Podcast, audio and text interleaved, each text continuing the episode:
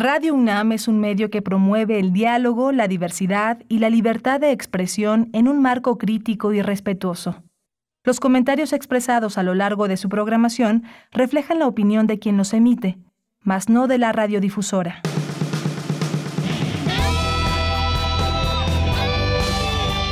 Prisma RU.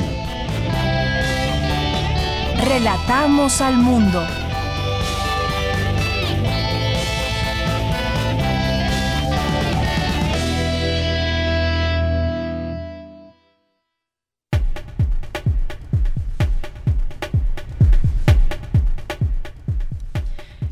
Muy buenas tardes. Muchas gracias por acompañarnos en este viernes, otro viernes más con todos ustedes. Hoy es viernes 14 de mayo del año 2021. Nos da mucho gusto acompañarles como todos los días y tenemos mucha información para todos ustedes.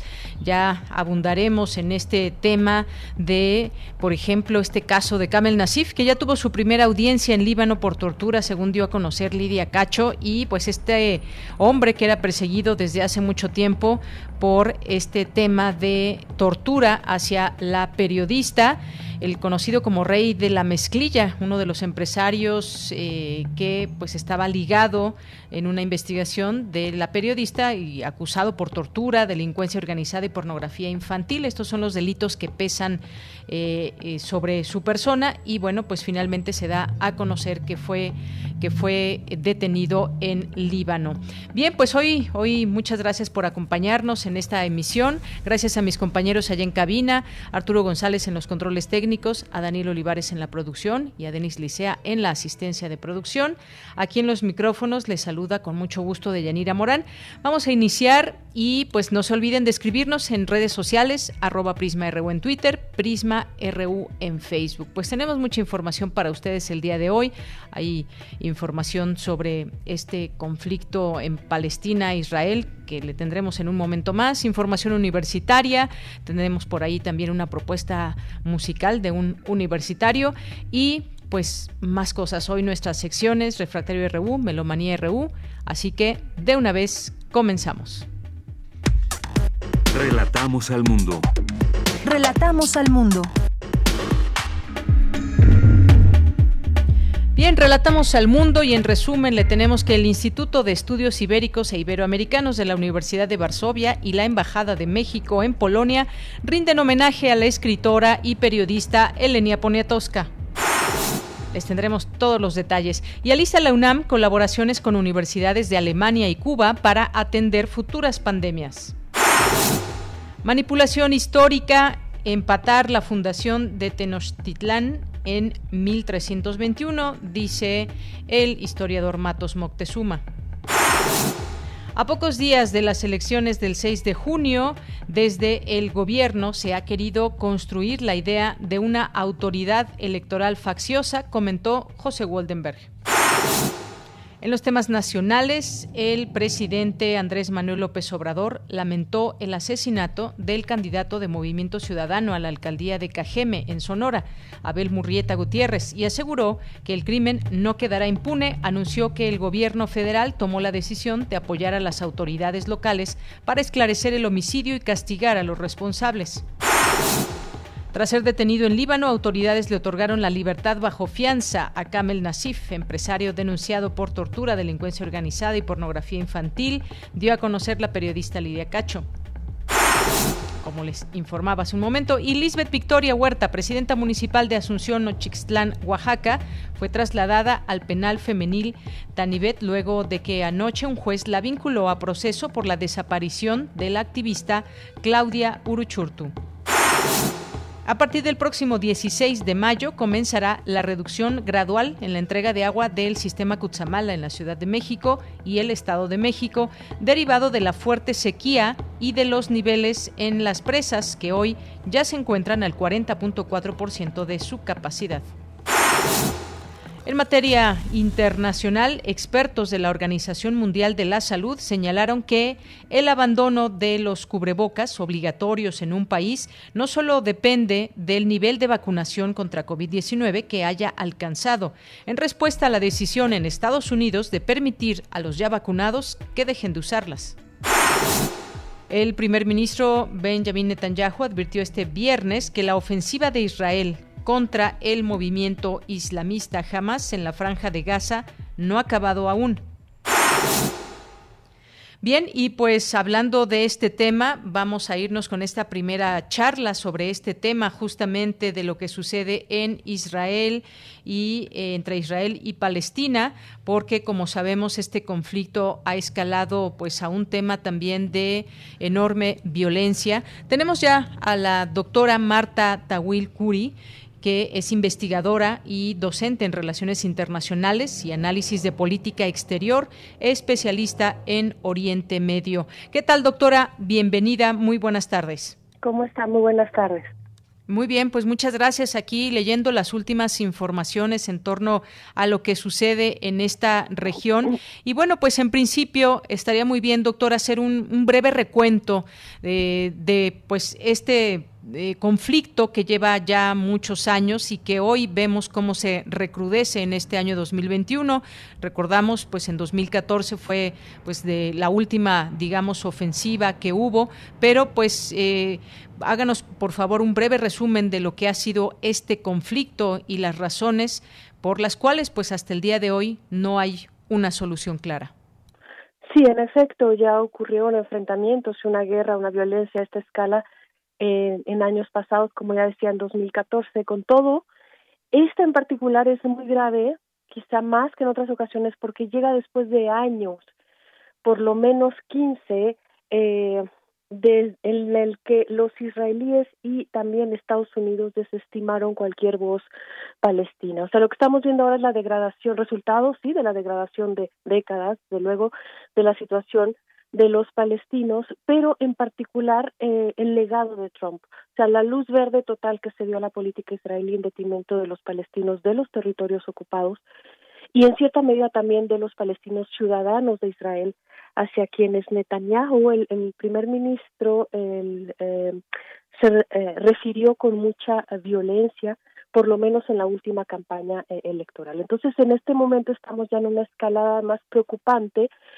por, desde luego, las pérdidas trágicas de vidas humanas, la mayoría palestinas, eh, eh, y en el que se combinan en este escenario, en esta escalada, tres escenarios peligrosos que se están desarrollando de manera simultánea en Gaza, en Jerusalén y dentro de Israel. Jerusalén sabemos que ahí inició todo, ¿no? A, raíz de la represión policíaca y detención en el, en, nivel de acceso a la explanada de las mezquitas en el mes de Ramadán. Y pero no son acciones eh, nuevas, digamos, se asocian con una política de todos los gobiernos israelíes desde 1967 eh, y particularmente desde los 80 del siglo pasado, eh, que ha consistido en preservar la preponderancia judía en la ciudad de Jerusalén y eh, impedir el nacimiento de un Estado palestino con Jerusalén Oriental como capital, como lo estipulan las resoluciones de, la ONU. Y a esto se ha agregado también en, en todos estos años, pues eh, lo que denuncian palestinos, cristianos y musulmanes en Jerusalén, la eh, políticas de judaización creciente de la ciudad santa, que, se que atestiguamos, eh, ellos atestiguan en decisiones como erigir algún monumento, llevar a cabo una excavación arqueológica bajo la explanada y otros sitios, eh, cuestionar el libre acceso a los lugares santos y también, y esa fue de las, digamos, la gota que ramó el vaso en los últimos días, que fue instrumento legal el instrumento legal en manos del Estado israelí eh, al que recurre para eh, seguir desplazando a palestinos de la ciudad. Por ejemplo, las demoliciones de casas y permisos para construir emitidos y también el instrumento legal que es el que se usó una vez más y que fue la decisión de una corte, lo más reciente, israelí de autorizar a judíos a apoderarse de cierto número de casas en un barrio, en el barrio de Sheikh Jarrah en, en Jerusalén Oriental, que pertenecían, en el que vivían ahora eh, palestinos y que pertenecían a judíos, se dice antes de, de 1948, pero que después fueron eh, eh, habitadas por palestinos que fueron eh, expulsados de Jerusalén eh, Occidental durante la guerra de 1948. Y son familias que, bueno, perdieron sus propiedades en Jerusalén Occidental en 48, se refugiaron en esas casas en Jerusalén Oriental con ciertos permisos internacionales y que nunca pudieron ellas jamás reclamar sus propiedades confiscadas en Jerusalén eh, Occidental, donde tuvieron que huir. Entonces, es un patrón que vemos prácticamente desde 1920, pero que sí en estos años se ha ido recrudeciendo con un sistema también Em, un vacío político, un, un, sistema político también que se ha ido desgastando en, Israel y también del lado palestino. Y en el caso de Gaza, pues también, como ya lo decía, viene desde, desde antes, es un problema de larga data, ¿no? Los habitantes de Gaza, que son víctimas desde 2007, 2007 de bloqueos por parte de Israel, en buena medida también de Egipto y de la autoridad palestina, y que dificultan, han dificultado la vida normal decente de esta población, el suministro de agua potable, electricidad. Es un asedio que se aplica como un castigo colectivo a toda la población de Gaza porque eh, jamás gobierna ahí un partido, un movimiento nacionalista em, eh, de corte islamista que ganó las elecciones democráticas en 2000 eh, en 2007. Em, entonces em, y estos palestinos entonces eh, eh, en Gaza, bueno, jamás eh, su respuesta a estas medidas de Israel, sobre todo en el mes del Ramadán, en la explanada de las mezquitas y todo, pues sí ha sorprendido, pero digamos es, pero al mismo tiempo podemos decir que es una situación que en cierta medida le ha beneficiado de manera indirecta a, al, al, al primer ministro em, israelí, porque pues una vez más se va a destruir Gaza, ¿sí?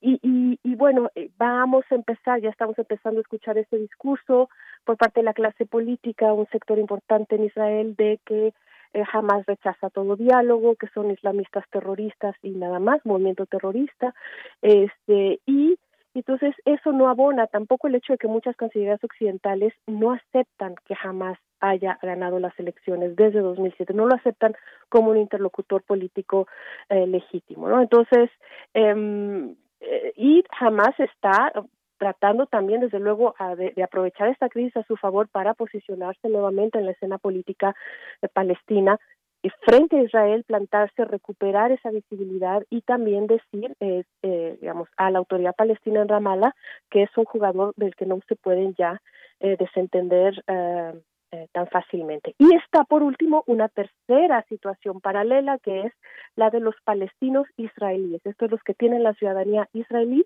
que son palestinos, descendientes de esos que pudieron permanecer en el territorio del Estado de Israel que se creó en 1948 em, y, eh, y que han sido también eh, objeto de eh, ataques por parte de grupos extremistas judíos y de una corriente ultranacionalista de extrema derecha en Israel que ha sido, hay que decirlo también, bastante fomentada por el primer ministro Israel Benjamin Netanyahu. Bien, pues vaya doctora que es un conflicto de muchos años y un conflicto también un tanto complejo porque pues habían eh, se habían dado algunos años de una relativa calma y decimos relativa porque siempre ha habido este conflicto latente y bueno pues ahora tenemos esta situación. Eh, también enfocarlo desde un punto de vista digamos internacional.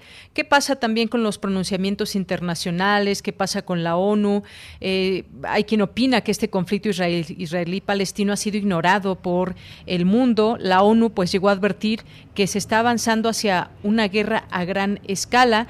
el peso que puedan tener también eh, algunas naciones, como el caso de Estados Unidos, usted hacía referencia al anterior presidente de este país, a Donald Trump, y digamos, pues también una serie de declaraciones que hizo que más allá de eh, beneficiar, digamos, una posibilidad de, eh, de solución, pues aumentó esta situación de tensión, digamos de alguna manera.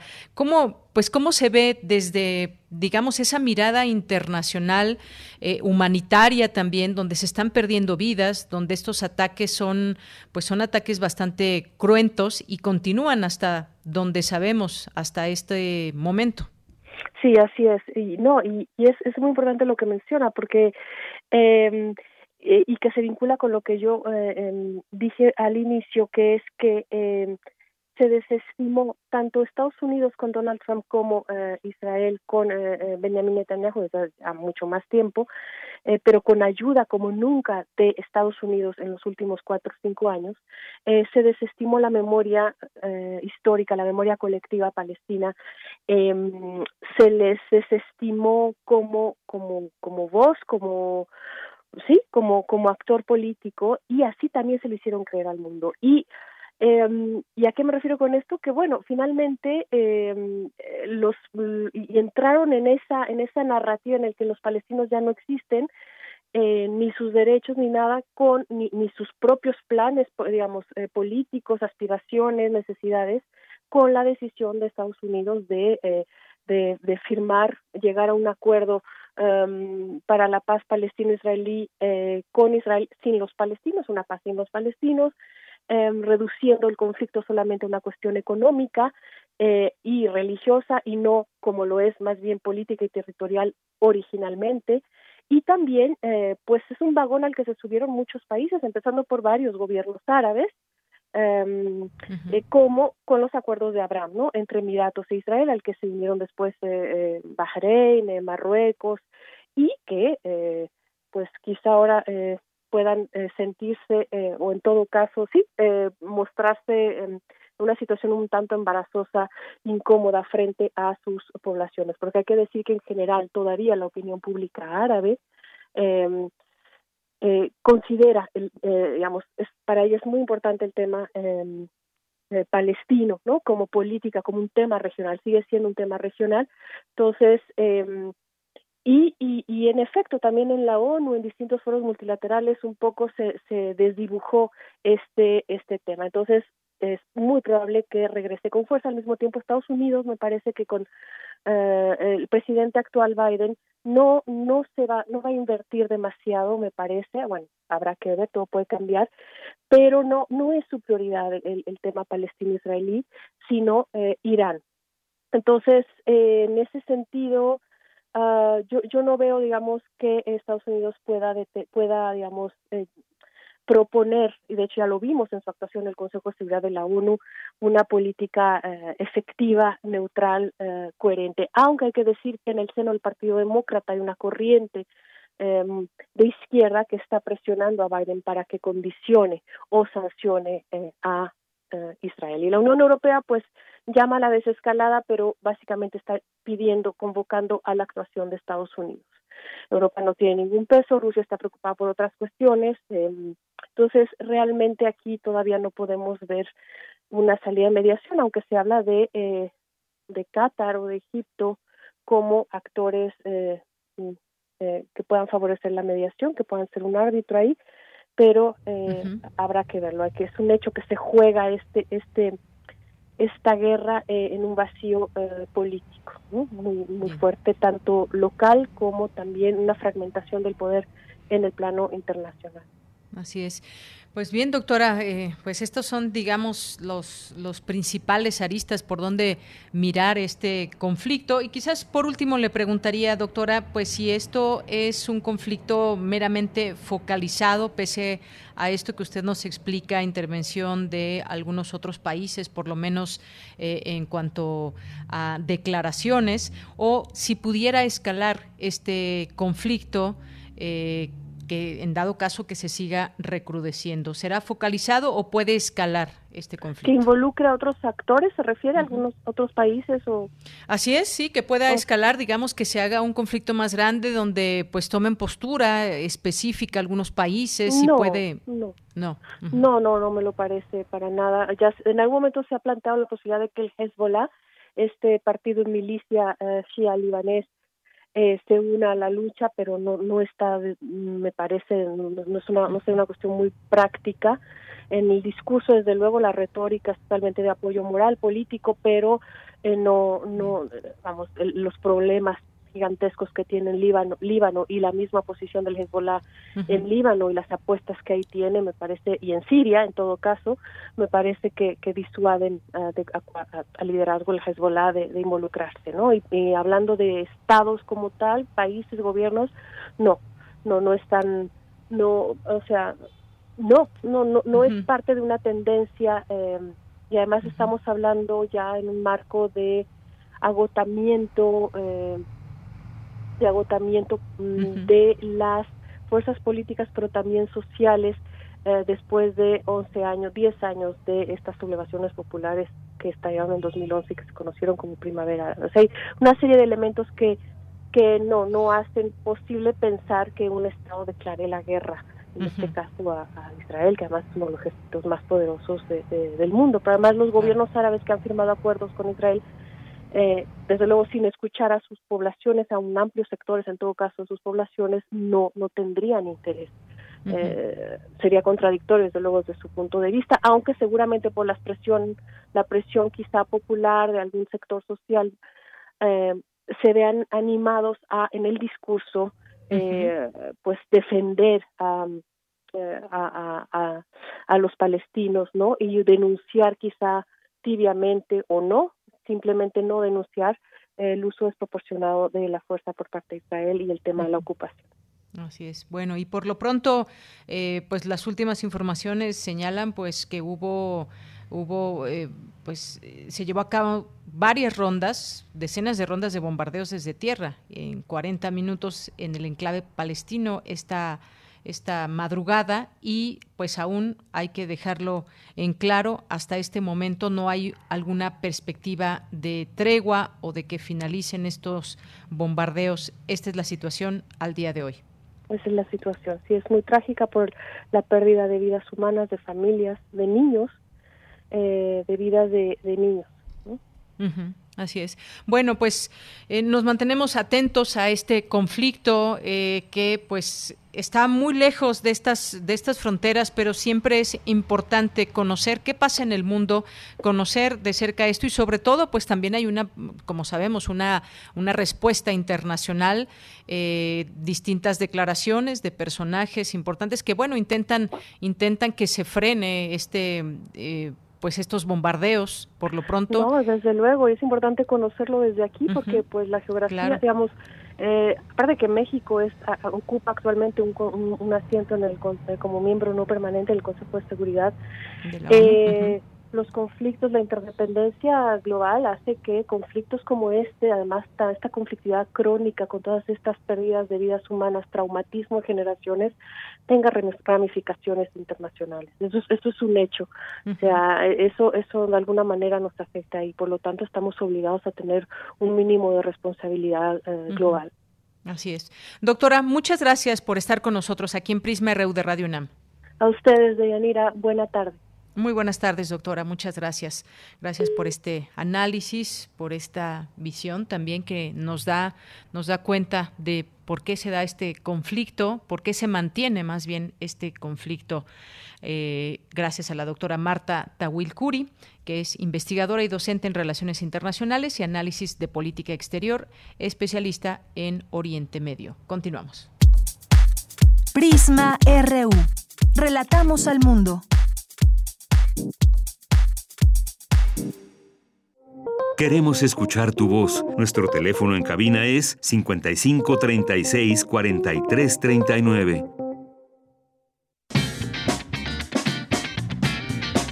Hoy en la UNAM, ¿qué hacer y a dónde ir?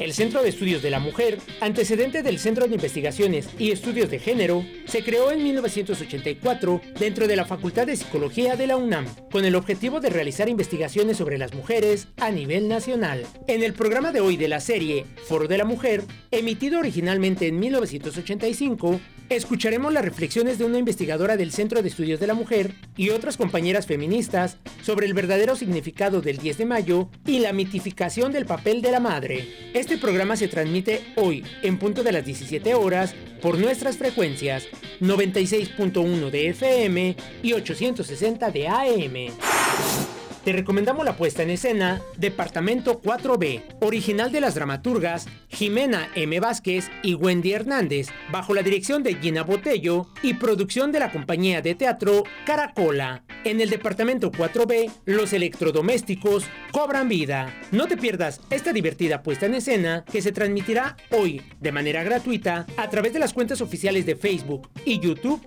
de Cultura Acatlán y Teatro UNAM en punto de las 19 horas. TV UNAM te invita a disfrutar del programa Ópera Especial 104 años del natalicio de Juan Rulfo, Los Murmullos del Páramo, original de Julio Estrada, quien invirtió muchos años de reflexión para transformar la obra Pedro Páramo en esta ópera considerada una pieza revolucionaria e innovadora. Este programa especial se transmite hoy, en punto de las 15.30 horas, por la señal de TV UNAM, canal 20.1 de televisión abierta. Disfruta de la programación cultural universitaria y recuerda, lávate las manos con agua y jabón, usa cubrebocas y mantén la sana distancia.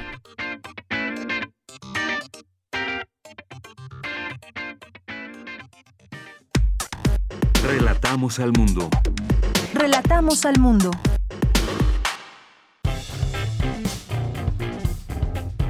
Campus RU. Bien, es la una de la tarde con 30 minutos y vámonos a nuestro campus universitario en este día viernes 14 de mayo y nos vamos con Cindy Pérez Ramírez. Manipulación histórica, empatar la fundación de Tenochtitlán en 1321, declara Matos Moctezuma. Cuéntanos, Cindy, muy buenas tardes, adelante. ¿Qué tal, Deyanira? Muy buenas tardes a ti y a todo el auditorio de Prisma RU vamos a desmitificar muchas cosas que nos ha venido diciendo y diciendo sobre los conquistadores, sobre los tlaxcaltecas, sobre la Malinche. Así inició el arqueólogo Eduardo Matos Moctezuma un curso virtual para relatar el surgimiento, la caída y recuperación de las dos más significativas ciudades mexicas, Tlatelolco y Tenochtitlan, como parte de los programas de los programas Grandes Maestros UNAM y México 500 de la Coordinación de Difusión Cultural. El doctor honoris causa por la UNAM desmintió que la fundación de Tenochtitlan haya sido por el avistamiento de un águila sobre un nopal devorando una serpiente. El pueblo que ahí se estableció procedía de Aztlán, lugar cuya localización aún es un misterio para historiadores y arqueólogos.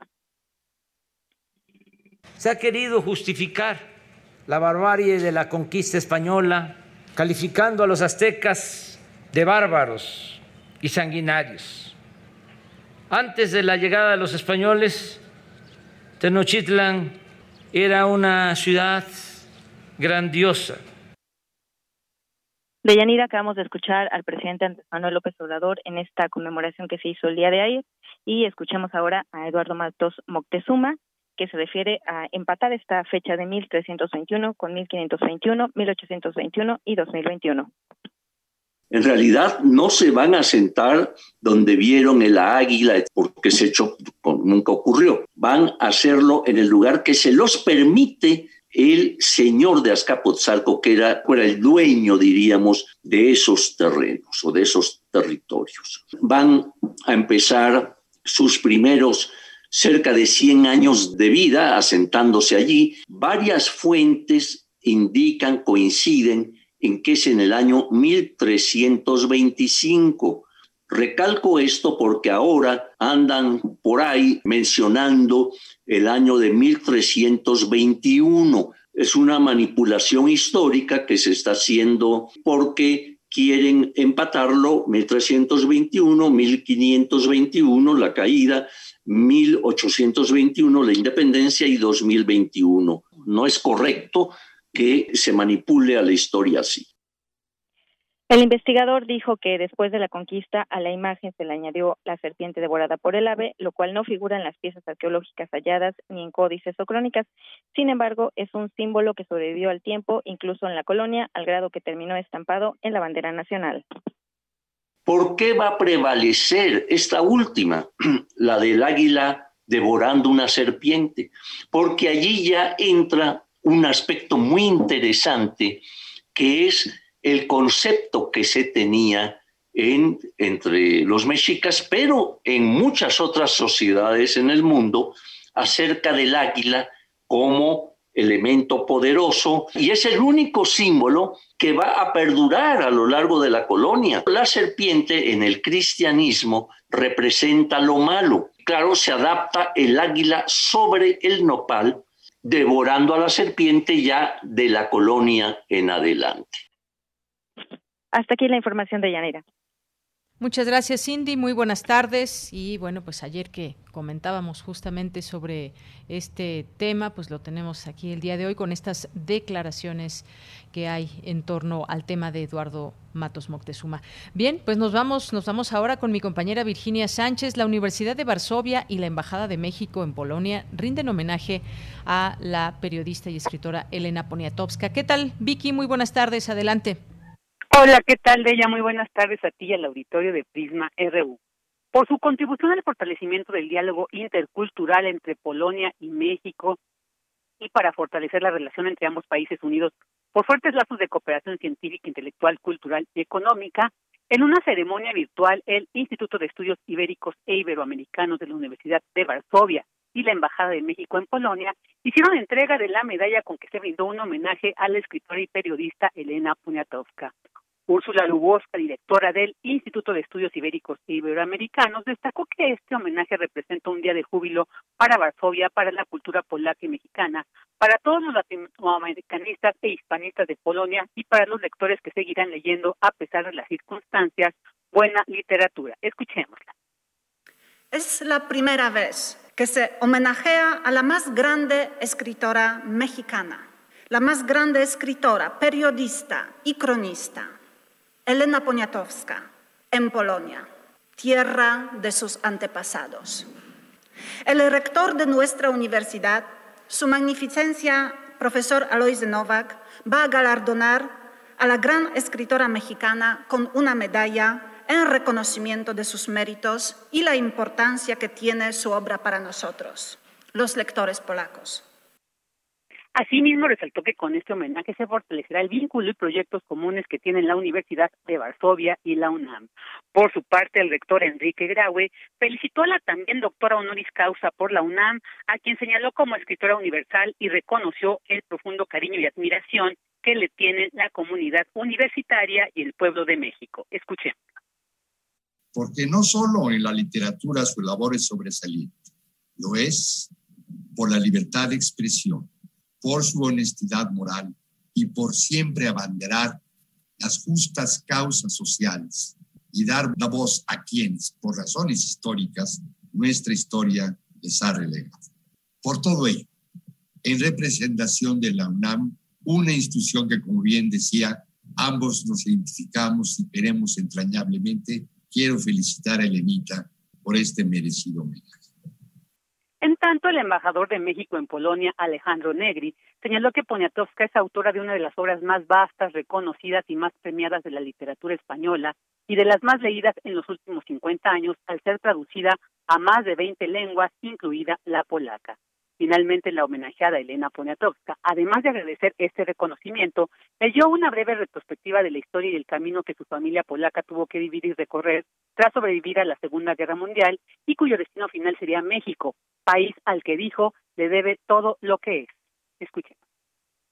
Es común que un escritor hable de literatura y puedo contarles que desde 1953, además de crónicas y entrevistas, he escrito novelas y cuentos. A pesar de haber nacido francesa, me volví mexicana de corazón y es a México a quien le debo todo, todo lo que soy. Le debo todo, le debo mis hijos, le debo mi vocación, mi amor y mi futura muerte. Cabe señalar que con este homenaje concluyeron las jornadas que conformaron el coloquio académico titulado Vidas narradas, testimonio, literatura y política en la obra de Elena Poniatowska, organizado por la Universidad de Varsovia en su honor. De ella, este es el, la información. Bien, Vicky, muchísimas gracias por esta información. Muy buenas tardes. Buenas tardes. Bien, pues Elena Poniatowska y este homenaje, pues sí, toda una vida que eh, pues tras salir de su país ha vivido aquí en México y que pues le ha valido de eh, inspiración, de tantas actividades también que ha llevado a cabo en México. Y bueno, pues ahí están también sus libros que se pueden leer y se puede confirmar todo esto que se decía a través de algunos de los algunos de los oradores en este evento. Y bueno, pues ahí está un homenaje muy merecido a Elena Poniatowska, escritora y periodista. Nos vamos ahora con Dulce García, alista la UNAM, colaboración con universidades de Alemania y Cuba para atender futuras pandemias. Cuéntanos, Dulce, muy buenas tardes. Deyanira, muy buenas tardes a ti al auditorio de Prisma RU. La Universidad Nacional Autónoma de México participa en una nueva colaboración internacional con especialistas de Alemania y Cuba, en la que el objetivo es formar estudiantes de doctorado en investigación y prevención de enfermedades infecciosas, pero sobre todo de futuras pandemias, con un enfoque multidisciplinario e integral. El proyecto se titula Centro Alemán Latinoamericano de Investigación y Formación en Infección y Epidemiología. Estará bajo la dirección conjunta de la UNAM y del Instituto de Inmunología Médica de la Universidad Martin Luther de Halle-Wittenberg, el Instituto Leibniz de Bioquímica Vegetal, el Instituto de Virología del Hospital Universitario de Charité de Berlín y la Universidad de La Habana. Elena Escalante, directora del Instituto de Ecología de la UNAM, explicó que a través de este proyecto se busca atender con más efectividad posibles pandemias futuras. Instituciones que están asociadas con el proyecto eh, puedan facilitar eh, la participación de eh, estudiantes, sobre todo de doctorado, e investigadores postdoctorales, diferentes eh, académicos, investigadores, profesores, para conjuntamente generar proyectos de investigación a través de los cuales, de manera interdisciplinaria, los estudiantes adquieran capacidades para enfrentar futuras, bueno, la presente y futuras pandemias. La producción, la innovación en la creación de fármacos antimicrobianos, vacunas, eh, tratamientos en general para estas enfermedades emergentes. De Yanira, por parte de la Universidad Nacional, el Instituto de Ecología es la entidad responsable de este proyecto, en el cual también colaboran expertos de seis entidades universitarias más. Estas son el Instituto de Ingeniería, el Instituto de Química, el de Investigaciones en Matemáticas Aplicadas y en Sistemas, además de la Facultad de Medicina Veterinaria y Zootecnia, el Programa Universitario de Investigación en Salud y la Escuela Nacional de Estudios Superiores, Mérida. Este proyecto además propiciará el establecimiento y la consolidación de laboratorios de investigación y formación de posgrado en la UNAM y en la Universidad de La Habana. Contribuirá a reforzar las capacidades y competencias locales de investigación y de enseñanza y tendrá impacto directo en la sociedad y la política a través de la cooperación con autoridades, organizaciones no gubernamentales y empresas biofarmacéuticas de Latinoamérica. Esta es la información. Muy buenas tardes. Relatamos al mundo. Relatamos al mundo. Porque tu opinión es importante, síguenos en nuestras redes sociales, en Facebook como Prisma RU y en Twitter como arroba PrismaRU. Bien, continuamos, es la una de la tarde con 42 minutos y vamos aquí a invitarles, si ya están en línea y ahorita los presentamos. Ya por ahí escucho al doctor Luca Ferrari, doctor en Ciencias de la Tierra y uno de los coordinadores de programas nacionales estratégicos de CONACIT. Vamos a hablar de estos eventos que hay y a los cuales pues queremos invitar a ustedes como, como público. Doctor Luca Ferrari, bienvenido, buenas tardes. Buenas tardes, Yanira, un gusto estar con tu audiencia y contigo. Gracias, doctor. Y también tenemos al maestro Antonio Suárez Bonilla, del Laboratorio de Movilidad e Infraestructura Verde de la Facultad de Arquitectura de la UNAM, y que, bueno, pues será moderador de este seminario el que les vamos a invitar. Maestro, bienvenido, buenas tardes. Muchas gracias, buenas tardes, Bien, pues yo quisiera comenzar diciéndole a nuestro público que en México el sector transporte es el de mayor demanda energética, pues consume 46.5% del total y 90% de esta demanda corresponde al uso de vehículos particulares y es parte de lo que se va a tratar en este segundo webinario del ciclo de transición energética justa y sustentable que organiza CONACIT. Doctor Luca Ferrari, me gustaría comenzar con usted que nos platique sobre este tema y pues tratar de eh, entender por qué el transporte, el transporte público eh, tiene que ver cuando hablamos de movilidad sustentable. ¿Hacia dónde debemos ir mirando y migrando?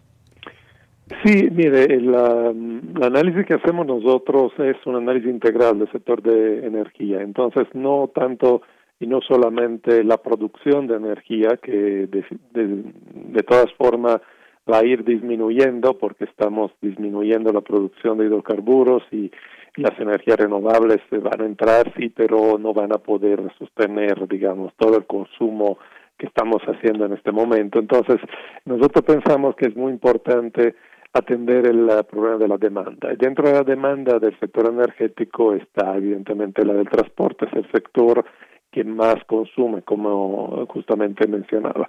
Entonces estamos, eh, como CONACIT, eh, de Transición Energética y Cambio Climático, estamos viendo cómo atender una eh, mejora de este sistema en términos de eficiencia, de menor uso de energía y necesariamente eso tiene que ver con el transporte público posiblemente electrificado. Eh, no pensamos que el, modelo que hemos seguido hasta ahora, que es muy de la sociedad americana, del uso del coche particular, sea eh, la solución. Entonces, en ese sentido, no pensamos que el coche eléctrico resuelva el problema, no resuelve el problema del tráfico, no resuelve el problema de la transportación masiva porque eh, es una, un vehículo destinado a un sector de alto ingreso por su costo. Pensamos, en cambio, que se puede mejorar la calidad de vida de las personas eh, con dos cosas. Uno, con un transporte público eh, de mejor calidad, eh, mayor eh, extensión y el otro también reduciendo los trayectos, reduciendo la necesidad de las personas de moverse de entre su habitación, el, el lugar de trabajo, entre su domicilio y donde compran los insumos para la vivienda, etcétera. Entonces eso implica también a mediano y largo plazo un rediseño de las ciudades y, eh, como hemos visto también con la pandemia, la posibilidad de, reducir la, las reuniones presenciales o la presencia en el lugar de trabajo, pero de una forma más eh, eh, eh mejor, digamos, para que la gente pueda eh, usar el teletrabajo, pero no necesariamente eh, en su casa porque a veces no hay las condiciones. Entonces ahí, por ejemplo, hay una serie de, de soluciones que pueden ser crear centros de teletrabajo muy cercanos a la, a la vivienda eh, que impliquen menores desplazamiento de las personas. Pero bueno, de todo esto creo que el maestro Antonio Suárez es el experto que le puede dar más detalle.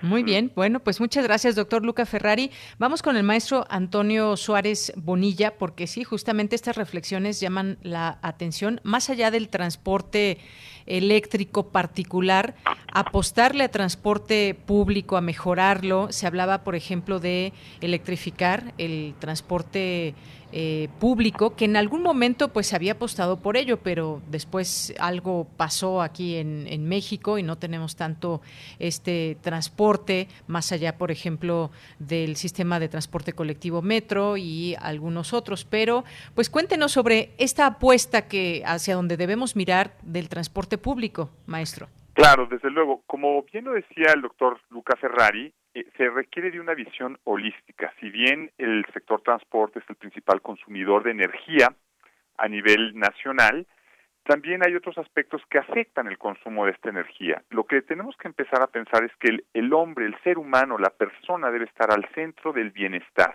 Y eso implica, pues, esta visión holística que no solamente es un asunto de orden tecnológico, sino también tenemos que empezar a generar un cambio cultural es decir, que el automóvil deje de ser el centro principal de este pues de esta visión de bienestar que hemos tenido en nuestra sociedad y para eso necesitamos empezar a planear no solamente eh, aspectos de orden energético, sino también aspectos de orden cultural y es ahí donde entra tal vez tal vez eh, el mejoramiento de las ciudades.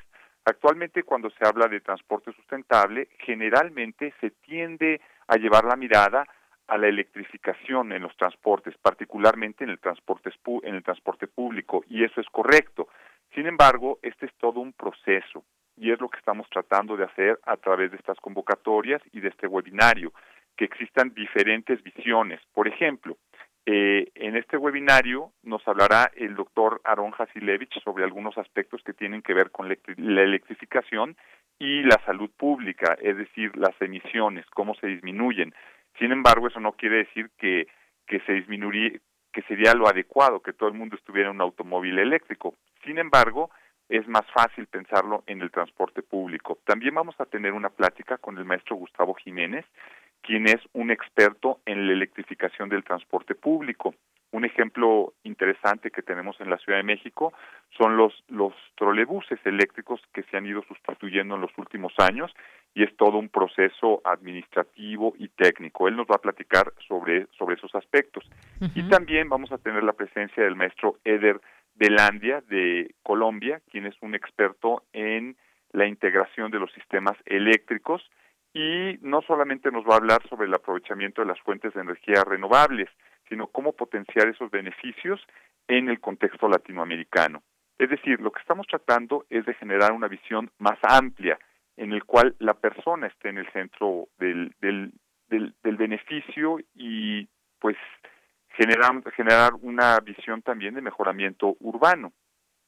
Básicamente es eso. Muy bien, maestro. Y, es que esto pues nos lleva a esa gran pregunta que también ustedes incluyen en este webinario. ¿Cuáles son los beneficios, los límites, por ejemplo, de la electrificación del transporte público? Y además estamos sumergidos hoy en día en un contexto donde pues hablar del cambio climático y eh, esto, ese gran tema nos lleva a otros temas en particular y más específicos de cómo sumar, cómo sumar esfuerzos de los gobiernos, de los ciudadanos para poder ir ayudando en todo esto. Me parece que son distintas eh, cadenas de posibilidad donde pues las autoridades, pero también los ciudadanos estemos involucrados y qué mejor que con información y entender eh, este tipo de situaciones. Platíquenos, por favor, invítenos a este seminario, ya nos decía algunos de estos temas y quiénes van a participar, porque además son temas temas que hay que ver con una mirada internacional, una mirada global. Compartimos muchos problemas las,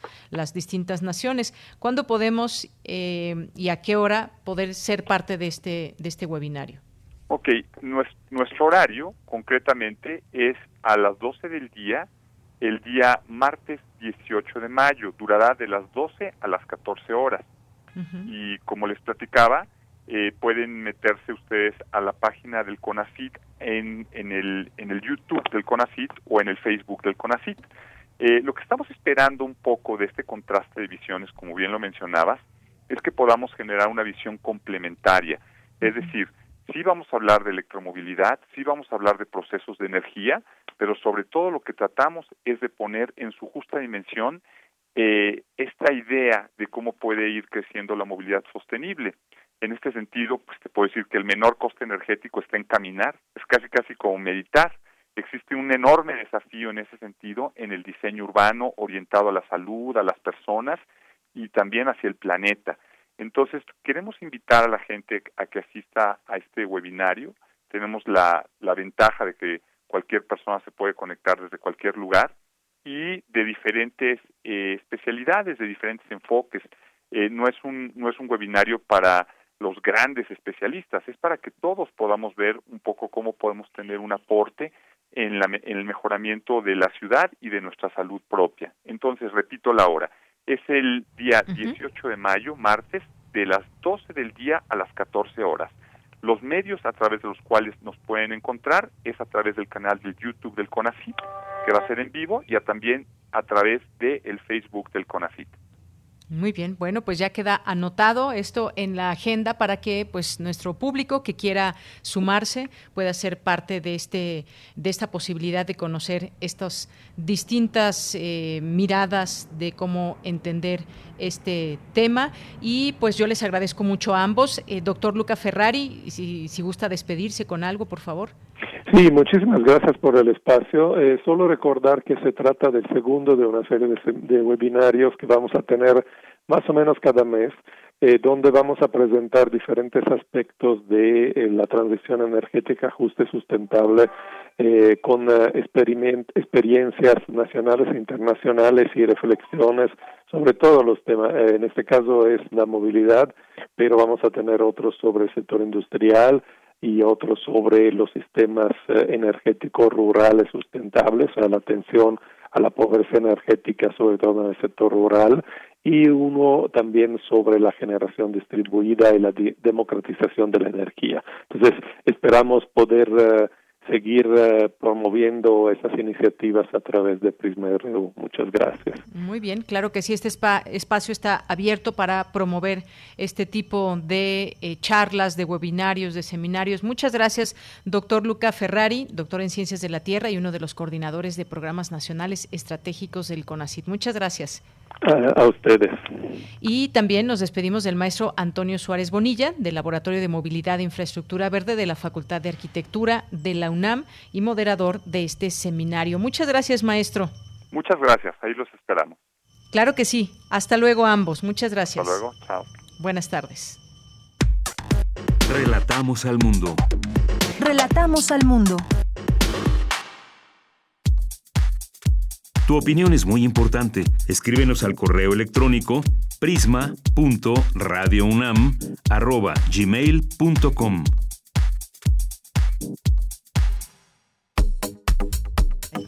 Nacional RU.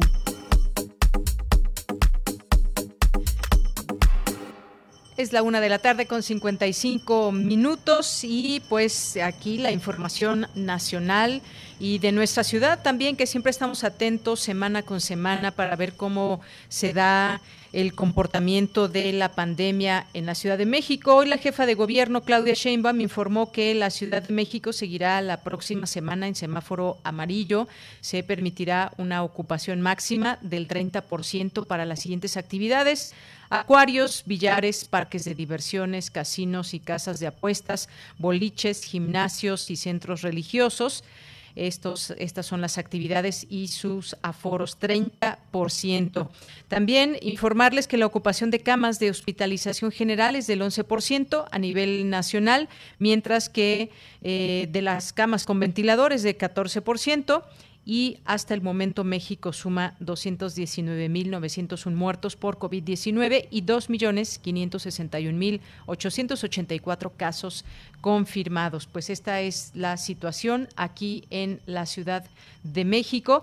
Y bueno, pues algunos otros temas, comentar esto que decíamos al inicio y en el resumen del programa, la detención de Kamel Nasif, que bueno pues finalmente está en libertad bajo fianza y que pues es un momento importante para que se le pueda juzgar por los delitos de tortura, delincuencia organizada y pornografía infantil. La próxima audiencia en juzgados del Líbano será el 15 de junio.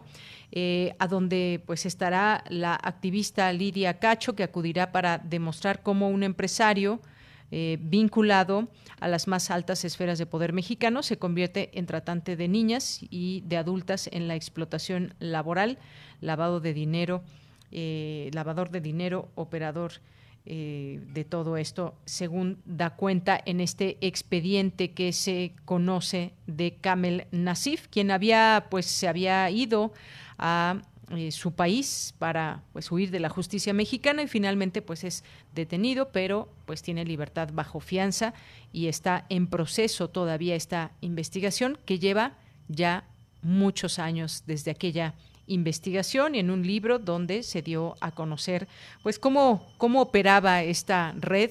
También pues sabemos que fue detenido el gobernador, el exgobernador de Puebla, Mario Marín, Jansu Carcuri, que también pues, también eh, pues es parte de esta red, pues permanece también desde hace muchos años en la cárcel. Bueno, pues una de las informaciones también importantes y entre otras, bueno, pues también además de lo nacional y cómo se va desenvolviendo esta pandemia en México y el mundo, aquí como hemos dado cuenta, pues poco a poco se van eh, dando a conocer eh, pues no solamente el número de personas que han fallecido, sino también cómo vamos avanzando en la vacunación y pues el que el mundo vaya poco a poco avanzando en esto significa significa mucho. En el caso, por ejemplo, de otros países ya eliminó Italia la cuarentena para viajeros de la Unión Europea, aunque pues continúan restricciones para los que provienen de otros países, como el caso de Brasil. La Organización Mundial de la Salud hace este llamado a los que ya se vacunaron a seguir conservando el uso del cubrebocas en zonas de alto riesgo y bueno, pues parte de todo lo que lo que tenemos aquí en nuestro en nuestro país y en el mundo. Y bueno, pues vamos, vamos a irnos al corte, pero antes pues vamos a también hacer algunas, algunas pequeñas reflexiones que ya abundaremos en ellas en, en, la sección de Refractario RU, temas que han sido noticia a lo largo de la semana. Hay una, una columna en particular que les quiero eh, recomendar. Y pues más allá de quién sea esta columna y demás es importante pues también ir leyendo nuestro propio entorno. Sabemos que está crispado hay elecciones hay declaraciones de un lado de otro del lado político. Se llama retos del periodismo en tiempos de la cólera social es de Jorge Cepeda Patterson y hace una reflexión muy interesante de pues eh, dice un presidente que lo que ataca al periodismo todos los días y un mundo digitalizado en el que nadie quiere pagar por la información información que ahora es gratuita.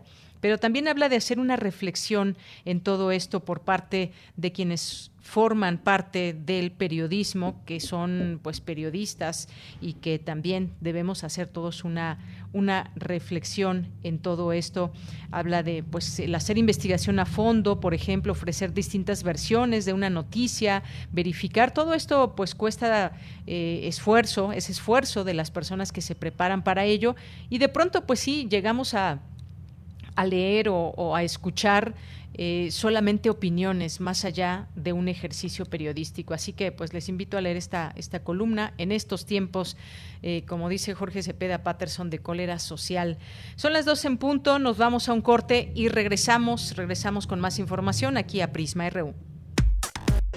Prisma RU. Relatamos al mundo.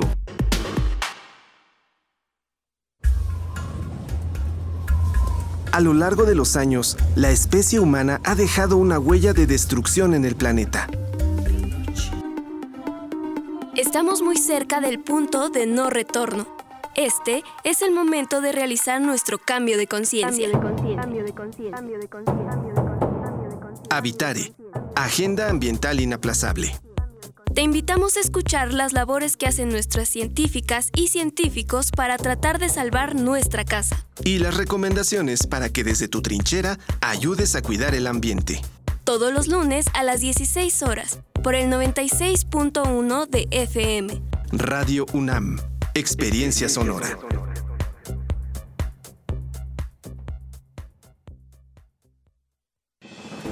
El PRIAN dice que quiere ponerle un alto a Morena, pero lo que en realidad quiere es ponerle un alto a la austeridad, a los apoyos sociales y a la lucha contra la corrupción. Cuando ellos se alternaron el poder, paralizaron a México y ahora buscan frenar la transformación para recuperar sus privilegios. Pero el pueblo ya decidió. Estamos listos para defender la cuarta transformación. Vamos a defender la esperanza. Vota por las y los diputados federales de Morena, la esperanza de México. En México, el sol sale para todos. Defendiendo a las mujeres y los derechos de todos los géneros y preferencias. Con propuestas para acabar con las agresiones y los feminicidios. Reconociendo el derecho al matrimonio entre personas del mismo sexo. Haciendo leyes para que no puedan ser candidatos aquellos que hayan agredido, acosado o violado a una mujer. Trabajando por la integridad de las mujeres y el respeto a la diversidad, hacemos nuestro país más justo y seguro, donde el sol sale para todos. PRD el peso exacto de un instante. La velocidad a la que se mueve la emoción. La masa crítica de una historia catártica. Festival El Aleph. El punto de encuentro entre la ciencia y el arte. Charlas, talleres, teatro, danza, música y cine de la mano de destacados científicos internacionales. Disfrútalo sin salir de casa a través de nuestras plataformas online del 20 al 30 de mayo. Consulta la programación en www.culturaunam.mx diagonal el Aleph. Invita Cultura UNAM.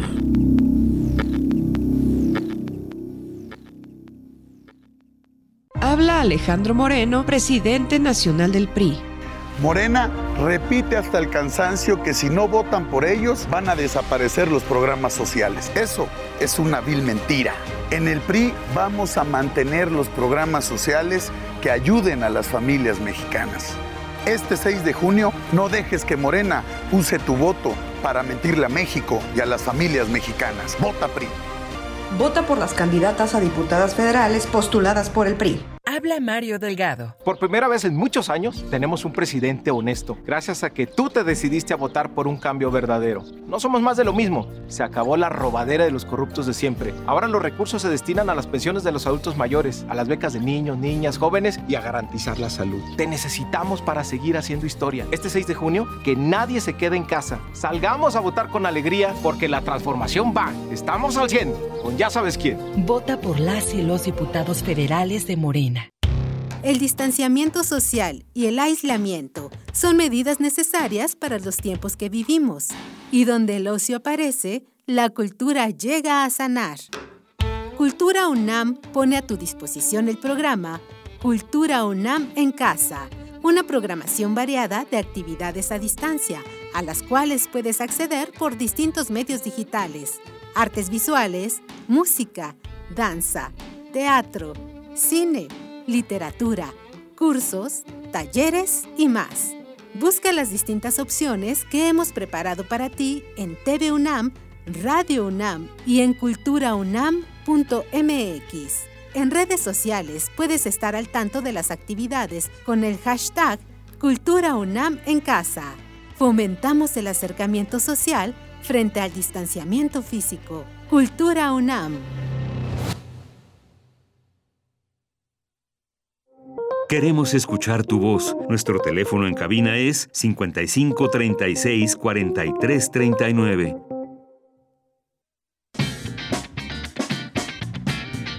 Mañana en la UNAM, ¿qué hacer y a dónde ir? Tienes tiempo para inscribirte en los talleres especializados y clases magistrales del Sexto Encuentro Internacional de Experimentación Dramatúrgica y Creación Escénica, Transdrama Virtual 2021. Pueden participar dramaturgos, guionistas, escritores, creadores escénicos y audiovisuales, así como diseñadores sonoros y escenógrafos mexicanos o extranjeros mayores de 18 años. Para mayores informes e inscripciones, ingresa al sitio oficial www.transdrama.org diagonal convocatoria.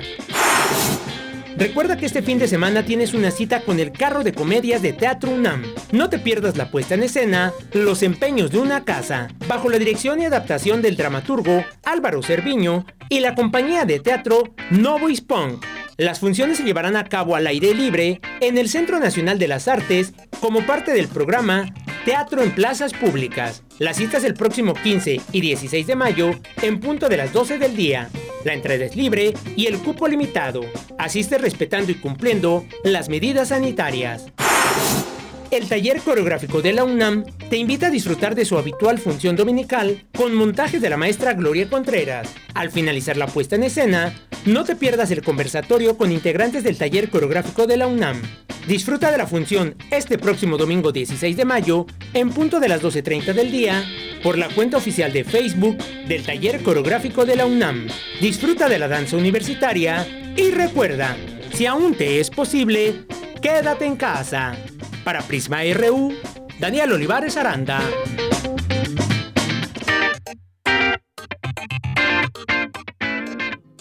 Mis niños andan descalzos, mi escuela es una tapera.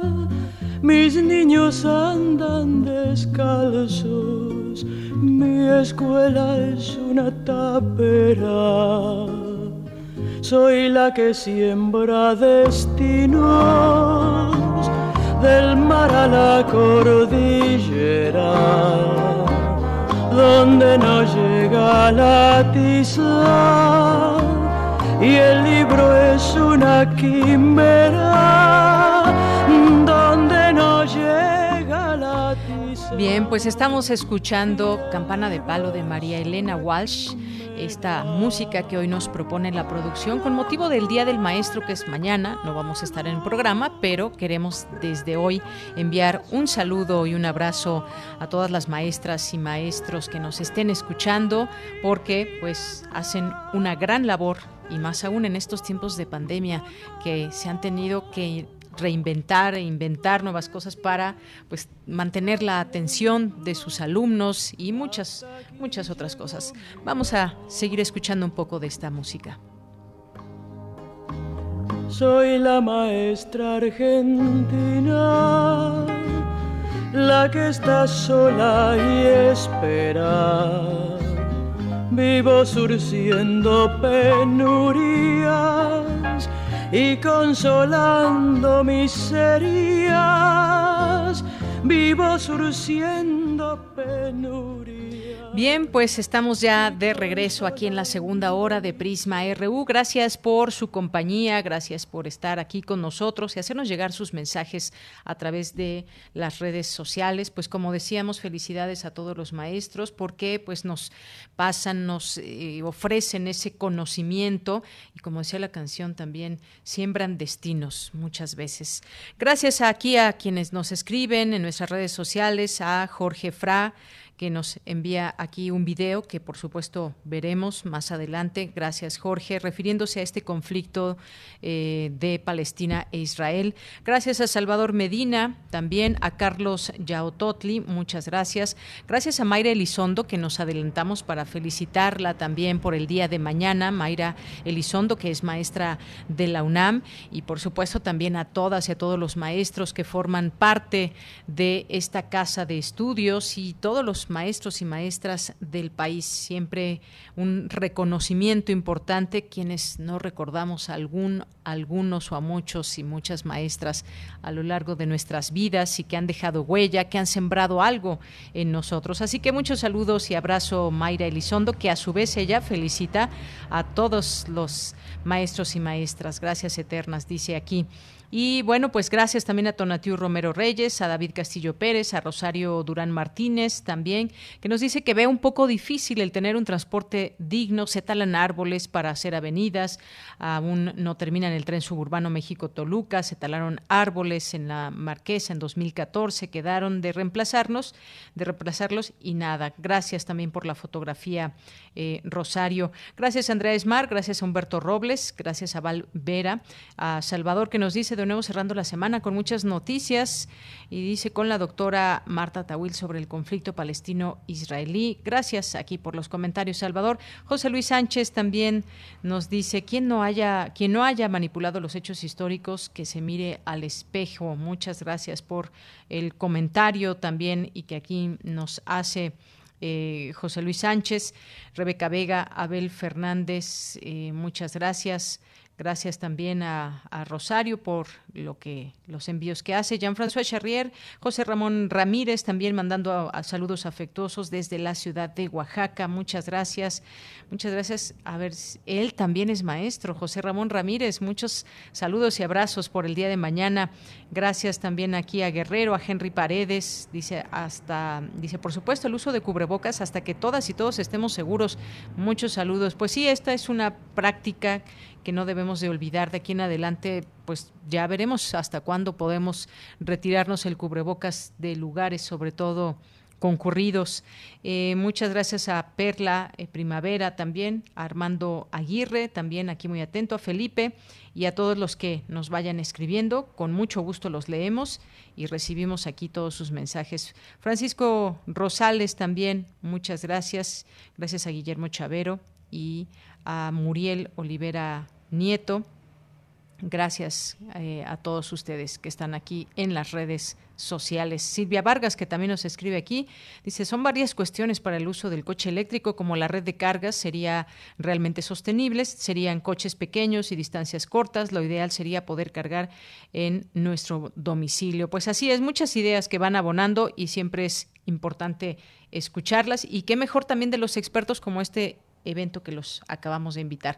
Bueno, pues vámonos a la información con Cristina Godínez. Desde el gobierno se ha querido construir la idea de una autoridad electoral facciosa, comentó José Waldenberg. Adelante, Cristina. Buenas tardes, Deyanira. Un saludo para ti y para el auditorio de Prisma RU. La Cátedra Madero de la Facultad de Ciencias Políticas y Sociales y el Instituto Nacional Electoral dio inicio al seminario rumbo a las elecciones de 2021. En la presentación, Lorenzo Córdoba, presidente del INE, se refirió a los nuevos retos que se enfrentan. Tenemos hoy la oportunidad de ratificar que el voto sigue siendo una herramienta ciudadana sin parangón en la toma de decisiones colectivas para darle sentido y mandato a la representación política y también como un mecanismo de rendición de cuentas. Los retrocesos democráticos que el mundo ha presenciado en años recientes incluso antes de la pandemia de COVID-19, nos deben obligar a revalorar los aspectos esenciales de nuestra vida en democracia, la polarización en la convivencia democrática cotidiana, el debilitamiento de los pesos y contrapesos o las dificultades para ejercer libremente la deliberación pública de ideas y puntos de vista, deben hacernos volver la mirada al voto y a las elecciones con una nueva perspectiva, pero con la misma convicción que nos trajo a donde hoy estamos. Por su parte, José Waldenberg, profesor de la Facultad de Ciencias Políticas, presentó la conferencia El voto y las instituciones. Dijo que nos hemos acostumbrado a vivir en pluralidad y eso lo permite la democracia. Sin embargo, externó su preocupación por los ataques desde la presidencia contra la institución encargada del proceso electoral. A través de una serie de declaraciones, muchas de ellas falaces, se ha construido desde el gobierno la idea, o sea, ha querido construir, mejor dicho, la idea de una autoridad electoral facciosa que actúa alineada a alguna fuerza política. Y esto fue a partir de dos grandes asuntos. El intento que hizo el Instituto Nacional Electoral para lograr que en el reparto de los diputados plurinominales se cumplan los dictados de la Constitución y la negativa, por otro lado, la negativa al registro de algunos candidatos porque el Instituto Nacional Electoral pues, aplicó lo que señala la Ley General de Instituciones y Procesos Electorales. El politólogo comentó que una cara de la democracia son las elecciones y la otra es que el poder está regulado, dividido y el poder es vigilado. Y ninguna de esas tres cosas, al parecer, le gustan a nuestro presidente. En que el caso de, de la Constitución y la ley, que por supuesto le otorga muchas facultades, pero lo limita en otras, él ha acuñado la idea de que la justicia está por encima del derecho y de la ley. Algo realmente peligroso, porque estamos en el siglo XXI. Por último, considero que en los sistemas democráticos lo que se requiere es de poderes regulados donde los ciudadanos y los otros poderes sepan qué pueden y qué no pueden hacer. Deyanira, este es mi reporte. Buenas tardes. Gracias, Cristina. Muy buenas tardes. Un tema sin duda muy interesante porque lo que se plantea también desde la ciudadanía es esa transparencia y poder creer en los procesos eh, completamente transparentes y pues hay un esfuerzo enorme que hay también sin duda de todos los ciudadanos. Nos vamos ahora a las breves internacionales con Ruth Salazar. Internacional RU. Unos 30 municipios japoneses cancelaron sus programas de ciudad anfitriona de los Juegos Olímpicos y Paralímpicos de Tokio, en el que se comprometían a acoger atletas extranjeros en campos de entrenamiento. Francia agregó a Bahrein, Colombia, Costa Rica y Uruguay a su lista de países considerados zonas de alto riesgo COVID-19, lo que implica que las personas que lleguen a esos países tendrán que someterse a medidas de protocolo como cuarentenas a su llegada. Las autoridades de Hong Kong anunciaron este viernes que congelaron los bienes del multimillonario pro democracia y magnate de la prensa Jimmy Lai, incluyendo sus acciones en medios de comunicación por haber violado la ley de seguridad nacional.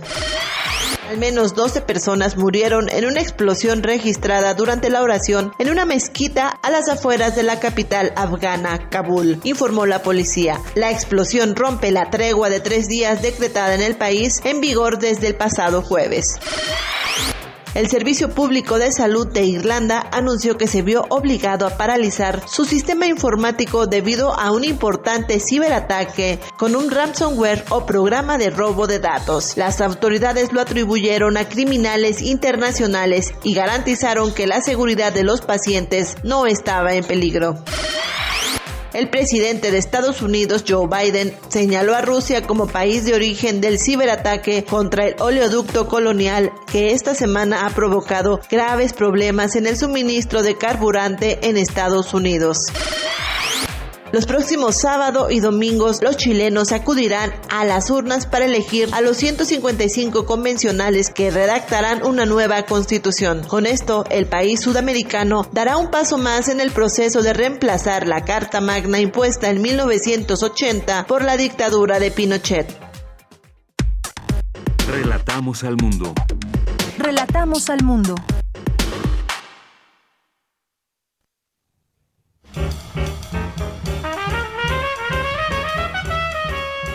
Corriente Alterna. Periodismo veraz y responsable. Un espacio de la Coordinación de Difusión Cultural UNAM.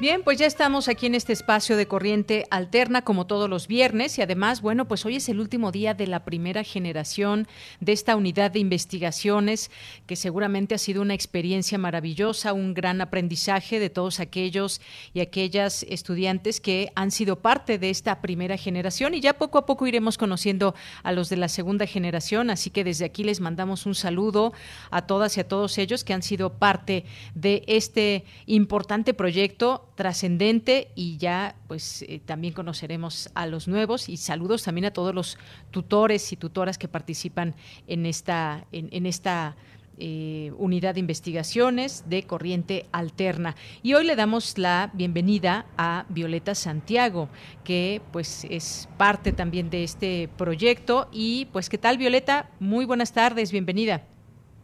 Hola, Deyanira, muy buenas tardes. Un gusto saludarte a ti y a toda tu audiencia.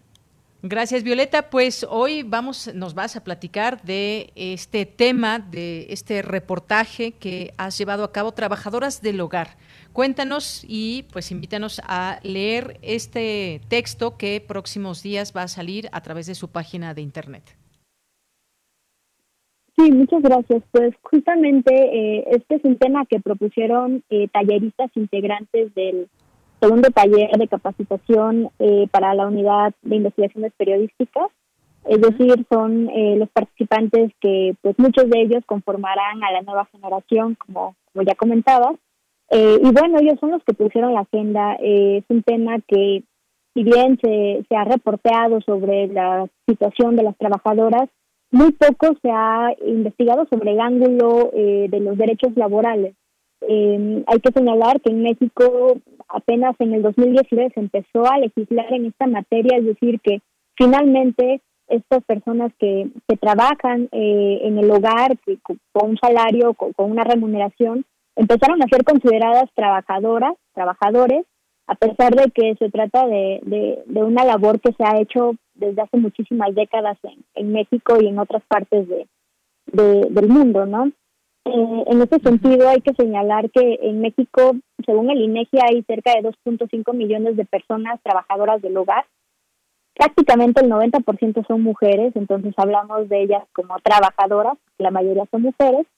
Y cuando, a partir del 2019, que se empieza ya a legislar, a, a darle sus derechos a las trabajadoras, al menos en papel, eh, el IMSS lanzó un programa piloto para que pudieran ser afiliadas las trabajadoras.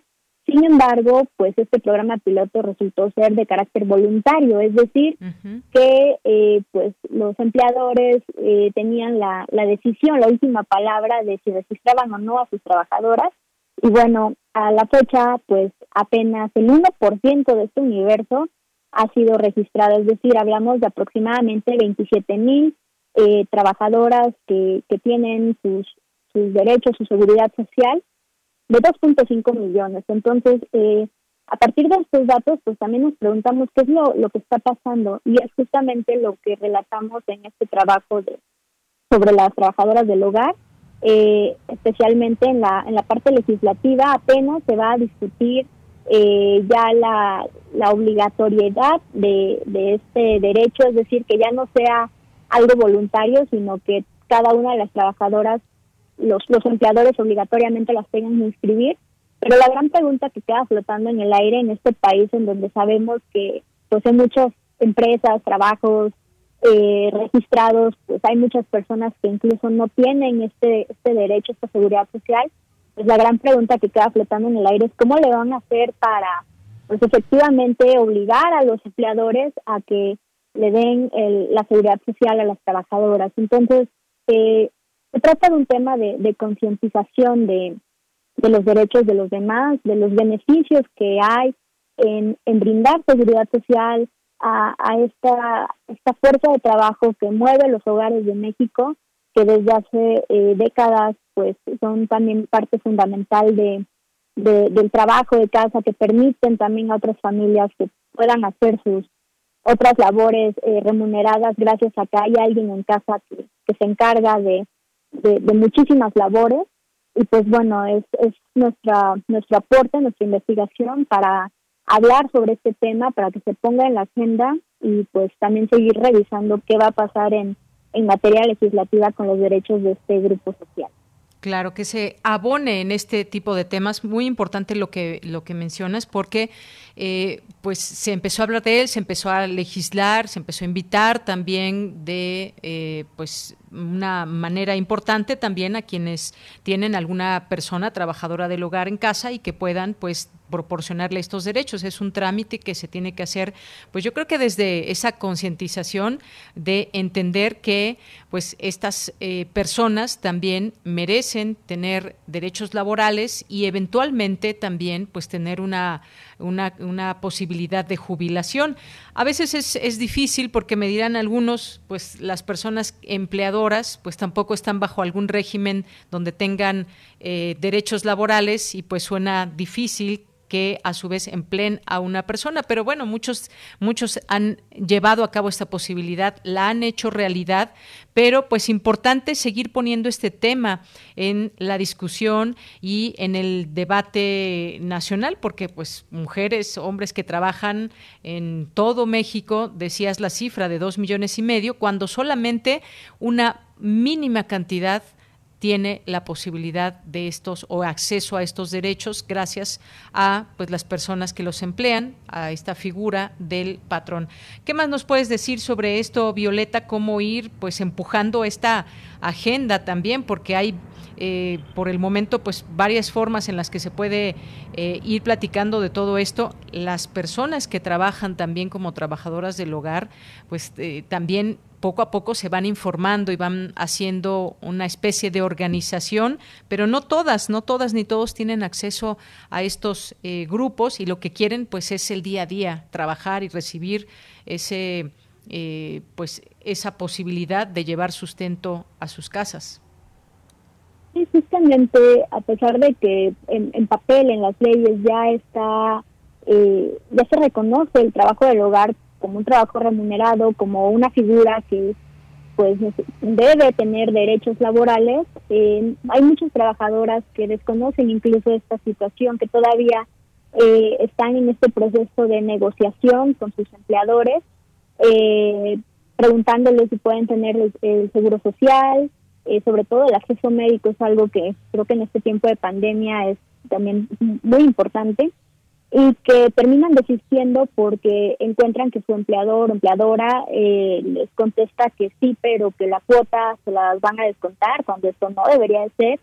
Y por un tema económico de pensar que, que van a percibir menos de algunos salarios que de por sí ya están castigados, incluso hablamos de en promedio 1.500 pesos a la semana, eh, pues, pues prefieren eh, renunciar no a esto cuando se trata de, un derecho no de algo que se tiene que negociar. Entonces en este sentido eh, pues también a través de, de, la plática justamente con, con las personas eh, centrales de este trabajo que son las trabajadoras del hogar pues revisamos no qué es lo cuál es la situación el desconocimiento que hay el activismo también que hay. Las trabajadoras también son son sujetas políticas que se organizan, que hablan con las demás y, que también tienen dudas.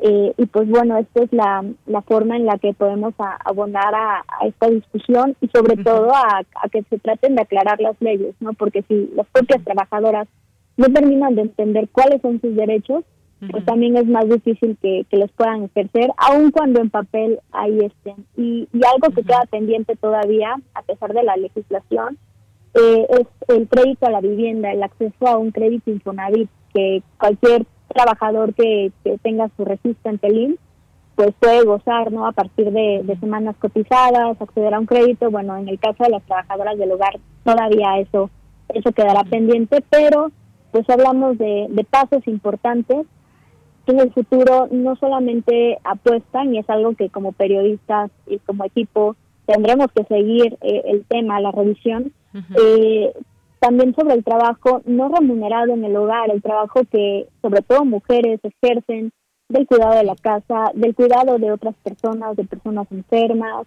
eh, de menores de edad, que no es pagado, pero que definitivamente es una jornada laboral como cualquier otra y que son personas que están desprotegidas en términos de seguridad social. Entonces, pues también haremos eh, eventualmente un seguimiento de, de, de cómo esta lucha de las trabajadoras del hogar ha abierto la puerta a que se discuta en, en el Senado, en el Congreso, eh, la posibilidad de incluir a otros grupos como, como lo son las, las, las personas que hacen trabajo del hogar no remunerado. Muy bien.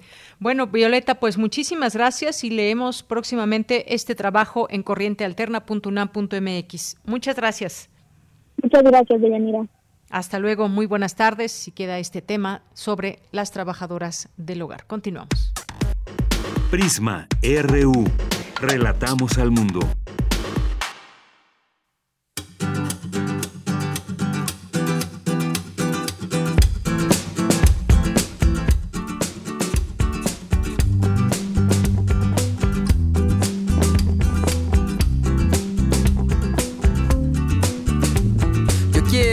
Construirte un mundo, besarte hasta no poder más, regalarte parte de mi tiempo, soñarte hasta despertar.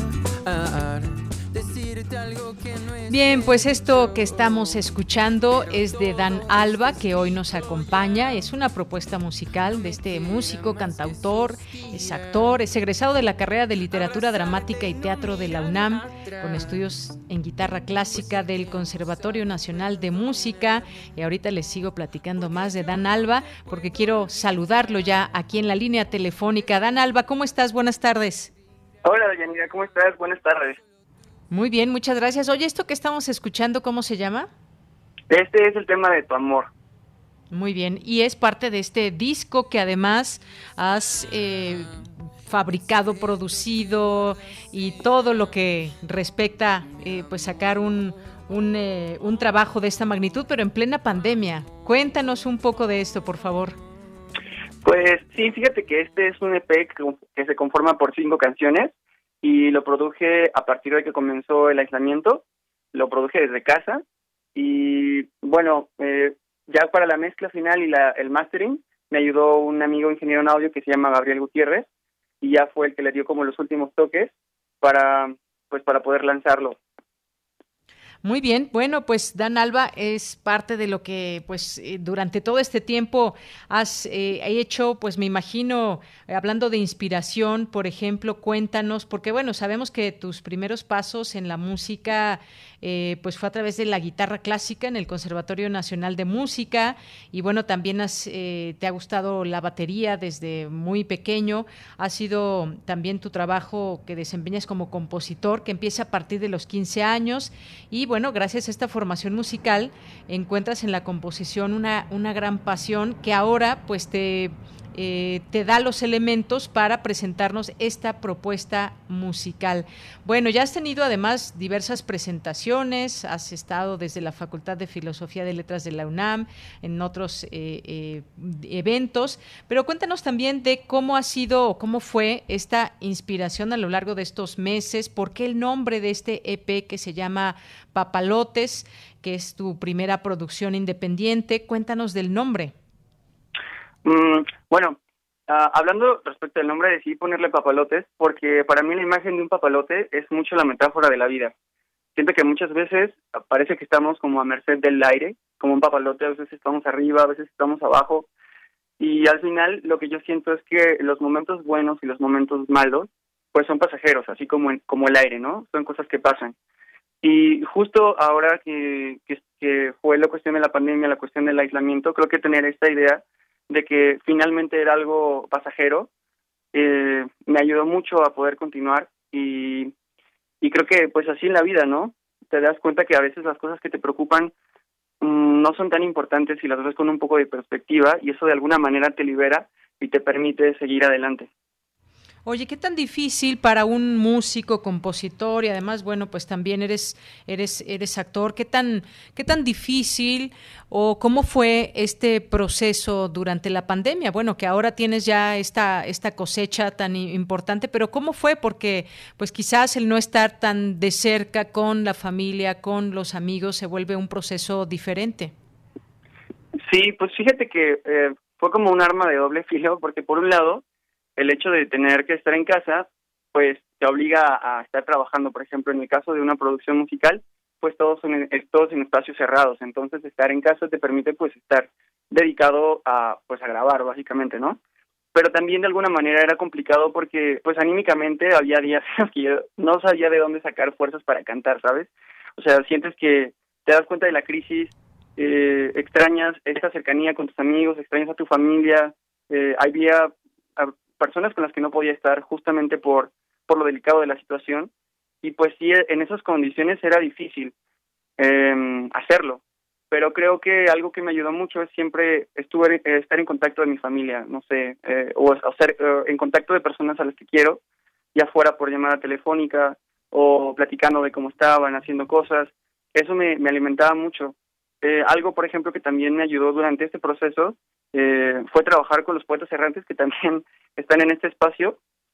trabajamos algunas cuestiones para UNICEF, unos guiones que ya que también es, que se están pasando por acá y, eso era muy nutritivo para mí, o sea, estar en contacto, por ejemplo, con Tania, con la maestra Marta, haciendo, eh, produciendo, eh, componiendo canciones diferentes, como que me ayudaba mucho a reciclarme y a decir, bueno, ok, puedo seguir trabajando, puedo seguir grabando este proyecto que, que, quiero terminar. Creo que eso fue lo que me permitió, eh, pues, pues concluirlo al final de cuentas. Muy bien. Bueno, pues sí, nos llama la atención también y pues aquí llegan distintas propuestas de, jóvenes que pues eh, con producciones independientes eh, logran emerger en esta escena musical. Cuéntanos dónde podemos conocer tu material, este material que ahora pues estás promocionando. Ya hemos visto por ahí algunas otras entrevistas en, en Radio Educación que has tenido oportunidad también de, de estar, que se dé a conocer esto pues a través también de estos distintos eh, medios de comunicación, pero sobre todo pues a, nosotros también quizás como, como emisoras, pues voltear a ver el trabajo de los jóvenes universitarios que hacen estas producciones independientes. Cuéntanos dónde la gente que nos esté escuchando, dónde puede encontrar tu material. Ah, pues lo pueden encontrar, este pueden encontrar en todas las plataformas digitales, en Spotify, en Apple Music y lo pueden compartir también en sus historias de Instagram y de Facebook. Nada más ponen como Dan Alba Papalotes y ahí les van a aparecer las canciones para agregarlas, por ejemplo, a sus historias. Y eh, pues en Spotify como Papalotes Dan Alba, en Apple Music igual y en Deezer también. Si, también estaría bueno si me buscan en redes sociales como Dan Alba en Instagram con doble A al final, Dan Alba en Facebook también, porque ahí siempre estoy compartiendo los links de mi trabajo y pues de alguna manera siempre estoy eh, pues al tanto de que las personas se enteren en dónde pueden encontrar también mi material. Muy bien. Bueno, pues muchas gracias y también, pues como bien mencionabas, has estado en distintos proyectos culturales, desde obras de teatro, programas radiofónicos en los que se destacan iniciativas, como mencionabas, de la UNAM, de UNICEF. Pues muchas gracias, Dan Alba. Y antes de despedirnos, pues ¿con qué canción nos vamos a despedir? A ver, cuéntanos. Ah, pues bueno, antes de despedirnos, quiero agradecerte, Deyanira, por la invitación. La verdad que siempre Prisma habrá espacios a los jóvenes universitarios es realmente muy reconfortante. Y agradecer también a los poetas por, eh, por esa colaboración que siempre, que siempre estamos cerca, ¿no? Y pues este último tema, esta canción con la que vamos a cerrar, es el tema de Azul, es el quinto tema del EP. Eh, y entonces, pues nada, escúchelo y pasen la voz y muchas gracias por recibirme. Muy bien, Dan Alba, pues muchas gracias y nos vamos despidiendo con esto de Azul, que en cualquier momento ya lo vamos a empezar a escuchar. Ahí está, ya está sonando aquí en Prisma RU. Con esto nos despedimos, Dan Alba. Mucha suerte, muchas felicidades y un abrazo. Hasta luego. Estás en un lugar de sol, un azul color tan claro, la luz ahora apagando va toda tu mirada, tu voz poco a poco alejando está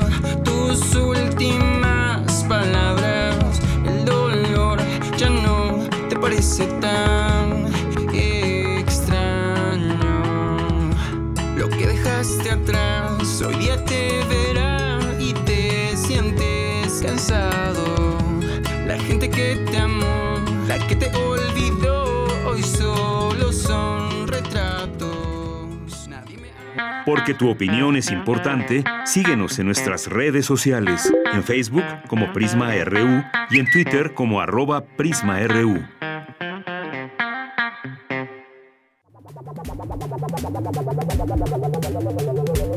El refractario, RU.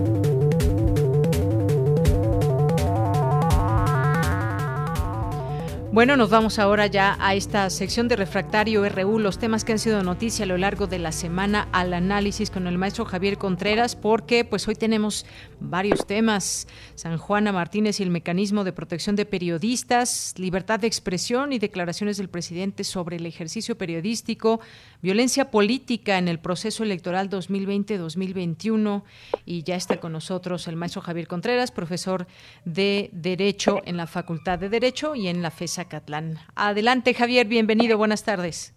Hola, ¿qué tal, Deyanira? Muy buena tarde para ti, para todo el amable auditorio de Prisma RU. Pues como bien dices, la semana cierra y junto con ello se ciernen nuevamente oscuras nubes en el caso de Notimex, que tanto ha dado de qué hablar desde el año de 2019, después de la designación de la periodista San Juana Martínez. Esto es muy importante porque en días recientes hemos visto ya un conflicto constante, no solamente entre la periodista, ahora directora general de Notimex, y el sindicato de la misma agencia noticiosa, sino que este tema se quiso crecer hacia un asunto muy delicado más en un país llamado México, que es el tema de la protección a periodistas y la libertad de expresión.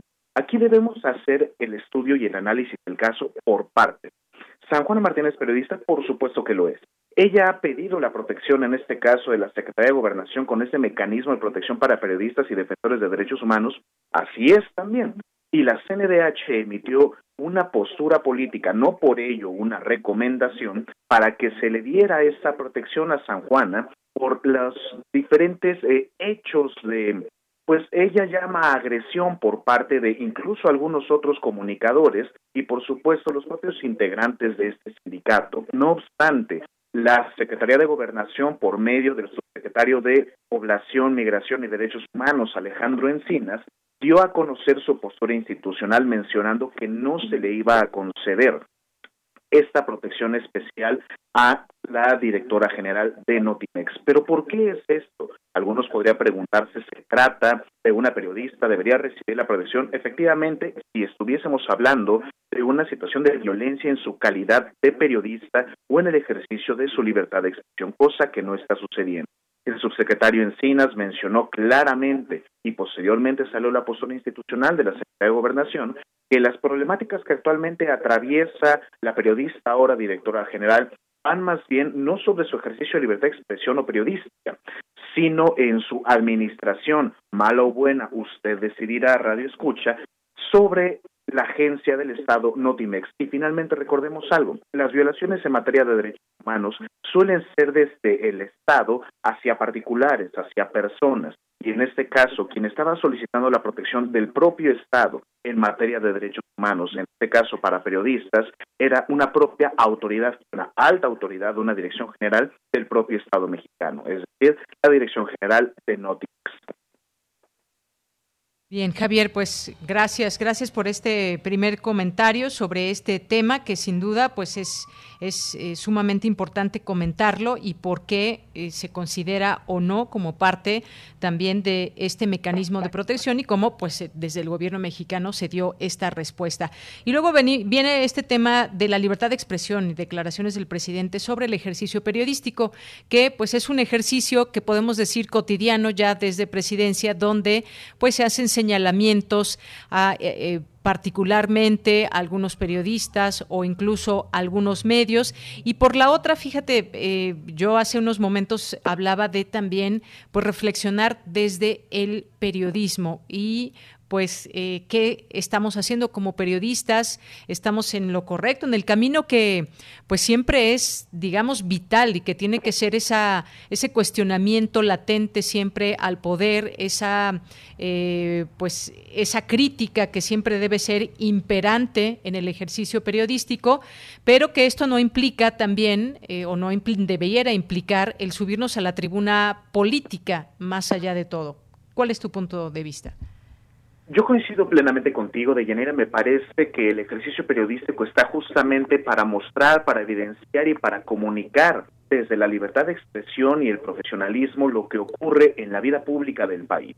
Ahora bien, Habrá quien diga que el periodismo que no sirve para incomodar al poder, entonces no sirve. No obstante, me parece que también existen formas de incomodar y a esto me refiero a una reflexión constante entre diferentes colegas en las editoriales donde se habla acerca de cuál es el mecanismo para criticar o cuál es la forma. Me parece que en el debate público tampoco es válido criticar desde la víscera. Y esto lo vemos ya en algunas cabezas editoriales, como en algunos diarios de circulación nacional, donde antes el director general pues formaba parte de un grupo eh, político y de asistencia política dedicado a la competitividad, pero estos serán otros temas. Aquí lo importante a resaltar es que mientras haya datos constantes y constantes, mientras haya información que sea verificable y comprobable, Mientras existan los medios para poder denunciar los abusos del poder, el periodismo debe estar ahí y como hoy en este gobierno se encabeza, sobre todo se deben denunciar los actos de corrupción. Esto va mucho a colación con lo que discutíamos la semana pasada sobre el tema del financiamiento internacional, algunas organizaciones de la sociedad civil.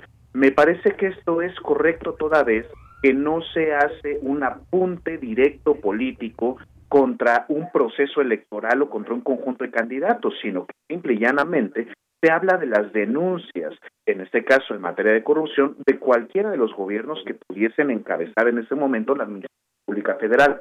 Ahora, creo que si se critica desde la víscera y si, como bien mencionabas tú, se toma una postura política desde el periodismo, pues bueno, siempre será muy sano reconocer hacia dónde se está caminando en el espectro democrático. Lo que me parece que no se vale es que el mecenas de una de estas organizaciones abiertamente, y sí, en el correcto uso de su libertad política y de expresión, apoya una coalición electoral particular. Lo que ya no es válido es entonces que mencione que las investigaciones son abiertamente independientes o total y completamente autónomas. Creo que ahí hay que reconsiderar, pues, finalmente, y para hablar de lo ocurrido en la mañanera de hace un par de días, creo que también podría ser excesivo que desde la tribuna presidencial se coloquen nombres y fotografías de algunos personajes que integran consejos editoriales o consejos colectivos de organizaciones. Vamos, se trata de un ejercicio en parte periodístico y en parte de investigación y no de una lista de los más buscados de la Interpol. Entonces creo que aquí también tendríamos que matizar desde ambos espectros de la discusión cómo se puede guiar un mejor debate público. Bien, Javier. Y bueno, pues tenemos por último rápidamente este tema que tiene que ver con las elecciones y la violencia en torno a este proceso electoral. Abel Murrieta, candidato de Movimiento Ciudadano a la alcaldía de Cajeme, eh, fue asesinado. Hay que recordar, él fue procurador con Eduardo Burs, Guillermo Padres, exgobernadores de, eh, eh, de Sonora, precisamente, y bueno, pues asesoraba legalmente a la familia Levarón fue atacado y pues posteriormente fue muerto eh, por estas heridas, alrededor de 10 balazos que recibió, pues, eh, pues impactante, digamos, por decirlo de alguna manera, que pues situaciones que empañan el proceso electoral.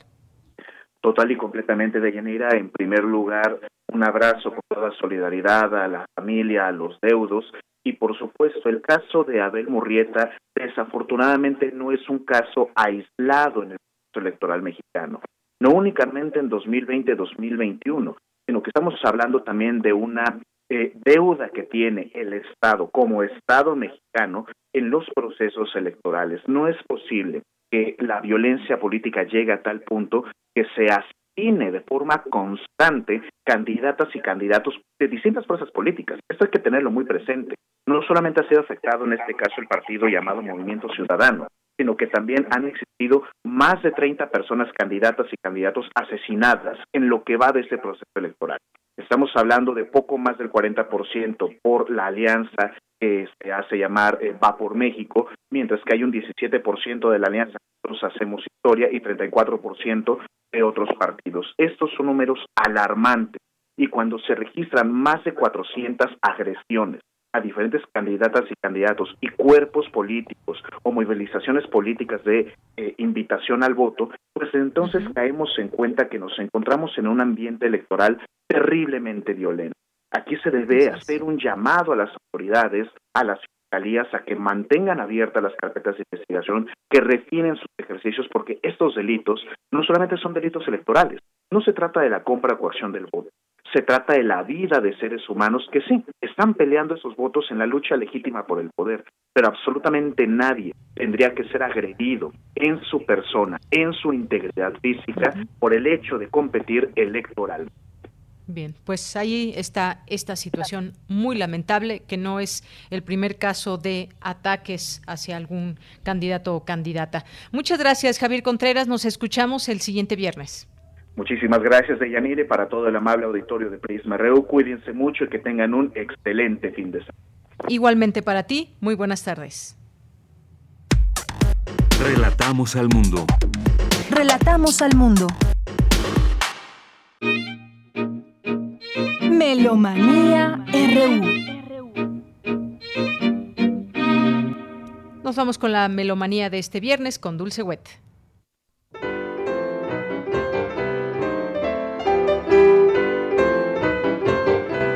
Muy buenas tardes, amigues melómanes de Prisma RU. Hoy tendremos un aniversario muy especial con Arturo Toscanini el nacimiento de Fanny Mendelssohn, 174 años. El nacimiento también un día como hoy de Lou Harrison, hace 104 años. 155 años de Eric Satie. Nació un 17 de mayo de 1866. Y por último el fallecimiento de Django Reinhardt, un día como el domingo 16 de mayo de 1953.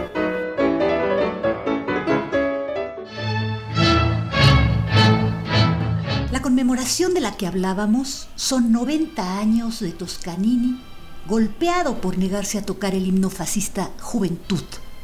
Arturo Toscanini sabemos que fue un director de orquesta italiano de los más aclamados en el siglo XIX y XX por su intensidad, su perfeccionamiento, su oído para el detalle y su memoria eidética o fotográfica. Fue director musical de la Scala de Milán, de Nueva York, cuando abandonó Italia por el estallido de la Segunda Guerra Mundial. Se creó la Orquesta Sinfónica de la NBC y fue primer director musical entre 1937 y 1954. Bueno, hay que decir que Toscanini primero sí fue candidato parlamentario fascista en Milán en 1919, pero antes de 1922 ya estaba muy desilusionado del dictador italiano Mussolini. El 14 de mayo de 1931, en el Teatro Comunale de Bolonia, Toscanini nuevamente recibe la orden de comenzar a interpretar con el himno Giovienesa, himno a la juventud otra vez se niega. Entonces fue atacado, herido y golpeado repetidamente en la cara por los camisas negras, dijo. Se hizo intervenir su teléfono, se puso bajo vigilancia constante y se confiscó su pasaporte, que le fue devuelto gracias a una protesta mundial por este tratamiento. Estamos escuchando el Gloria de la Misa Solemnis en Re mayor de Ludwig van Beethoven, compuesta entre 1819 y 1823. Esto es una grabación histórica del 28 de diciembre de 1940 en Nueva York. Es una restauración del 2003 por Graham Newton. Son dos CDs editados en 1987 y después remasterizados en el 2003 en Estados Unidos por el sello Music and Arts. Cinca Milanov soprano, Bruna Constaña, mezzo soprano, Jussi Bjorling tenor, Alexander Kipnis bajo, coro Westminster, la Orquesta Sinfónica de la NBC y Arturo Toscanini.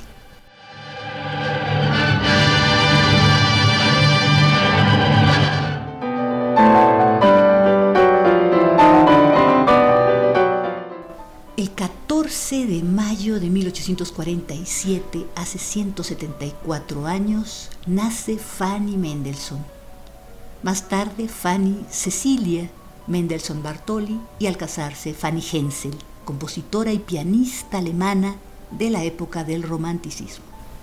Entre sus composiciones tenemos un trío con piano, un cuarteto con piano, una obertura orquestal, cuatro cantatas, más de 125 piezas para piano y más de 250 líder.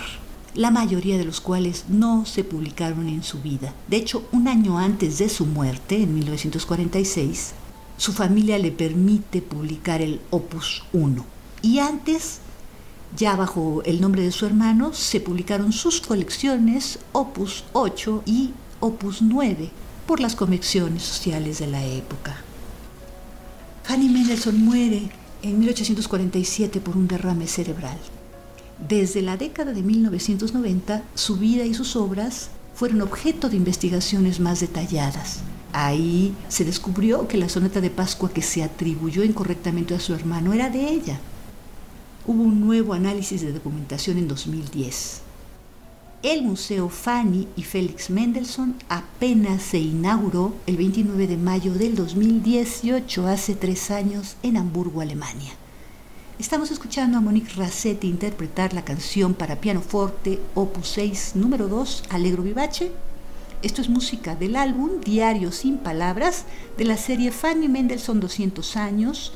Es el volumen 1, CD 2005, mexicano, publicado por el sello Mujeres en la Música, la colección Murmullo de Sirenas.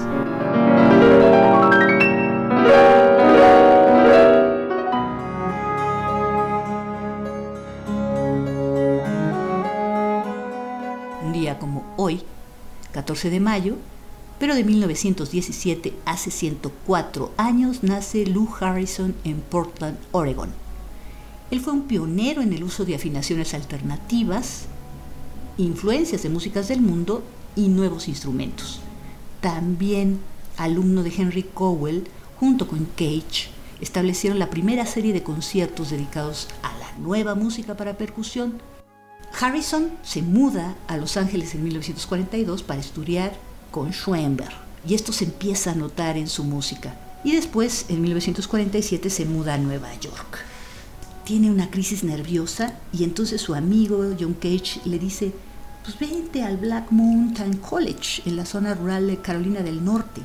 Y es ahí donde se va Lou Harrison a estudiar la música asiática y la afinación y de esa época precisamente de 1949 Estamos escuchando Jardín del Sol de la suite del ballet Solsticio en dos grandes partes, cada una con cinco y cuatro secciones respectivamente. Esto es parte de una gran colección, cuatro CDs, música para orquesta, ensambles y gamelán, del sello Nimbus Records, producido en el Reino Unido en 2010. Esto fue grabado en 1989 en la sala de conciertos de la Universidad de California en Santa Cruz con un ensamble constituido por flauta, oboe, trompeta, celesta, tac, piano, trompeta, contrabajo y dos chelos.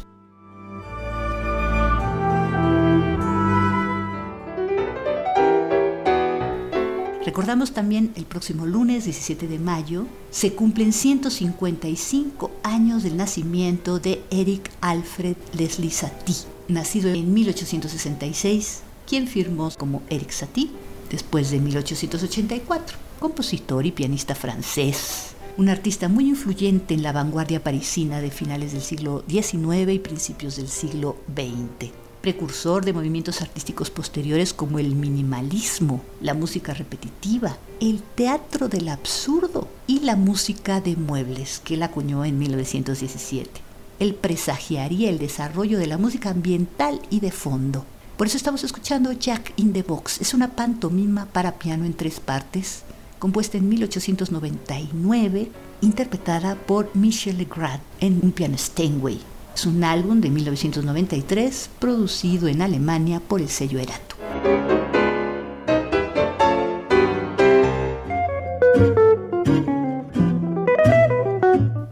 por último recordamos el próximo domingo el fallecimiento de Django Reinhardt. Él nace el 24 de enero de 1910 y fallece el 16 de mayo de 1953. Se llamaba Jan Reinhardt, pero su apodo romaní es Django, guitarrista y compositor romaní francés nacido en Bélgica. Uno de los primeros grandes y más importantes talentos del jazz surgido de Europa. Junto con el violinista Stefan Grappelli, Reinhardt formó el quinteto The Hot Club en Francia, con sede en París en 1934. Este fue uno de los primeros ensambles de jazz que presentaba la guitarra como instrumento principal. Django grabó en Francia con muchos estadounidenses visitantes y realizó una breve gira por los Estados Unidos con la orquesta de Duke Ellington en 1946. Murió repentinamente de un derrame cerebral a sus 43 años. Durante las últimas décadas se han celebrado festivales anuales de Django en Europa y Estados Unidos y se ha escrito una biografía sobre su vida.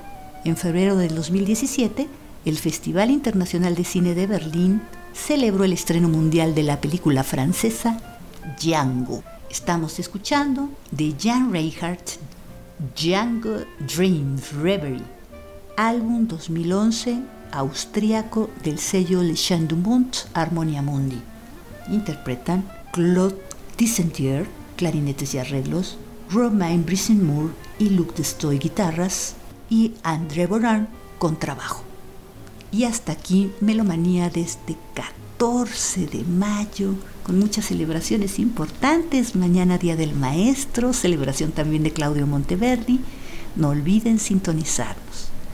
Muchas gracias por su atención y que tengan un excelente fin de semana. Hasta la próxima.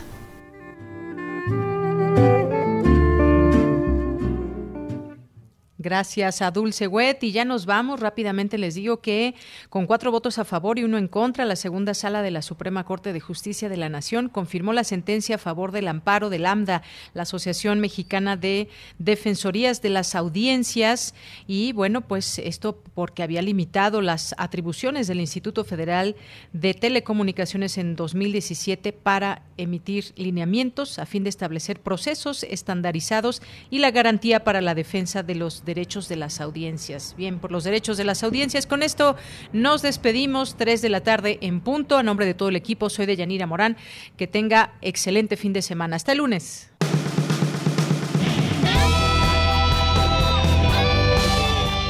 Prisma RU. Relatamos al mundo.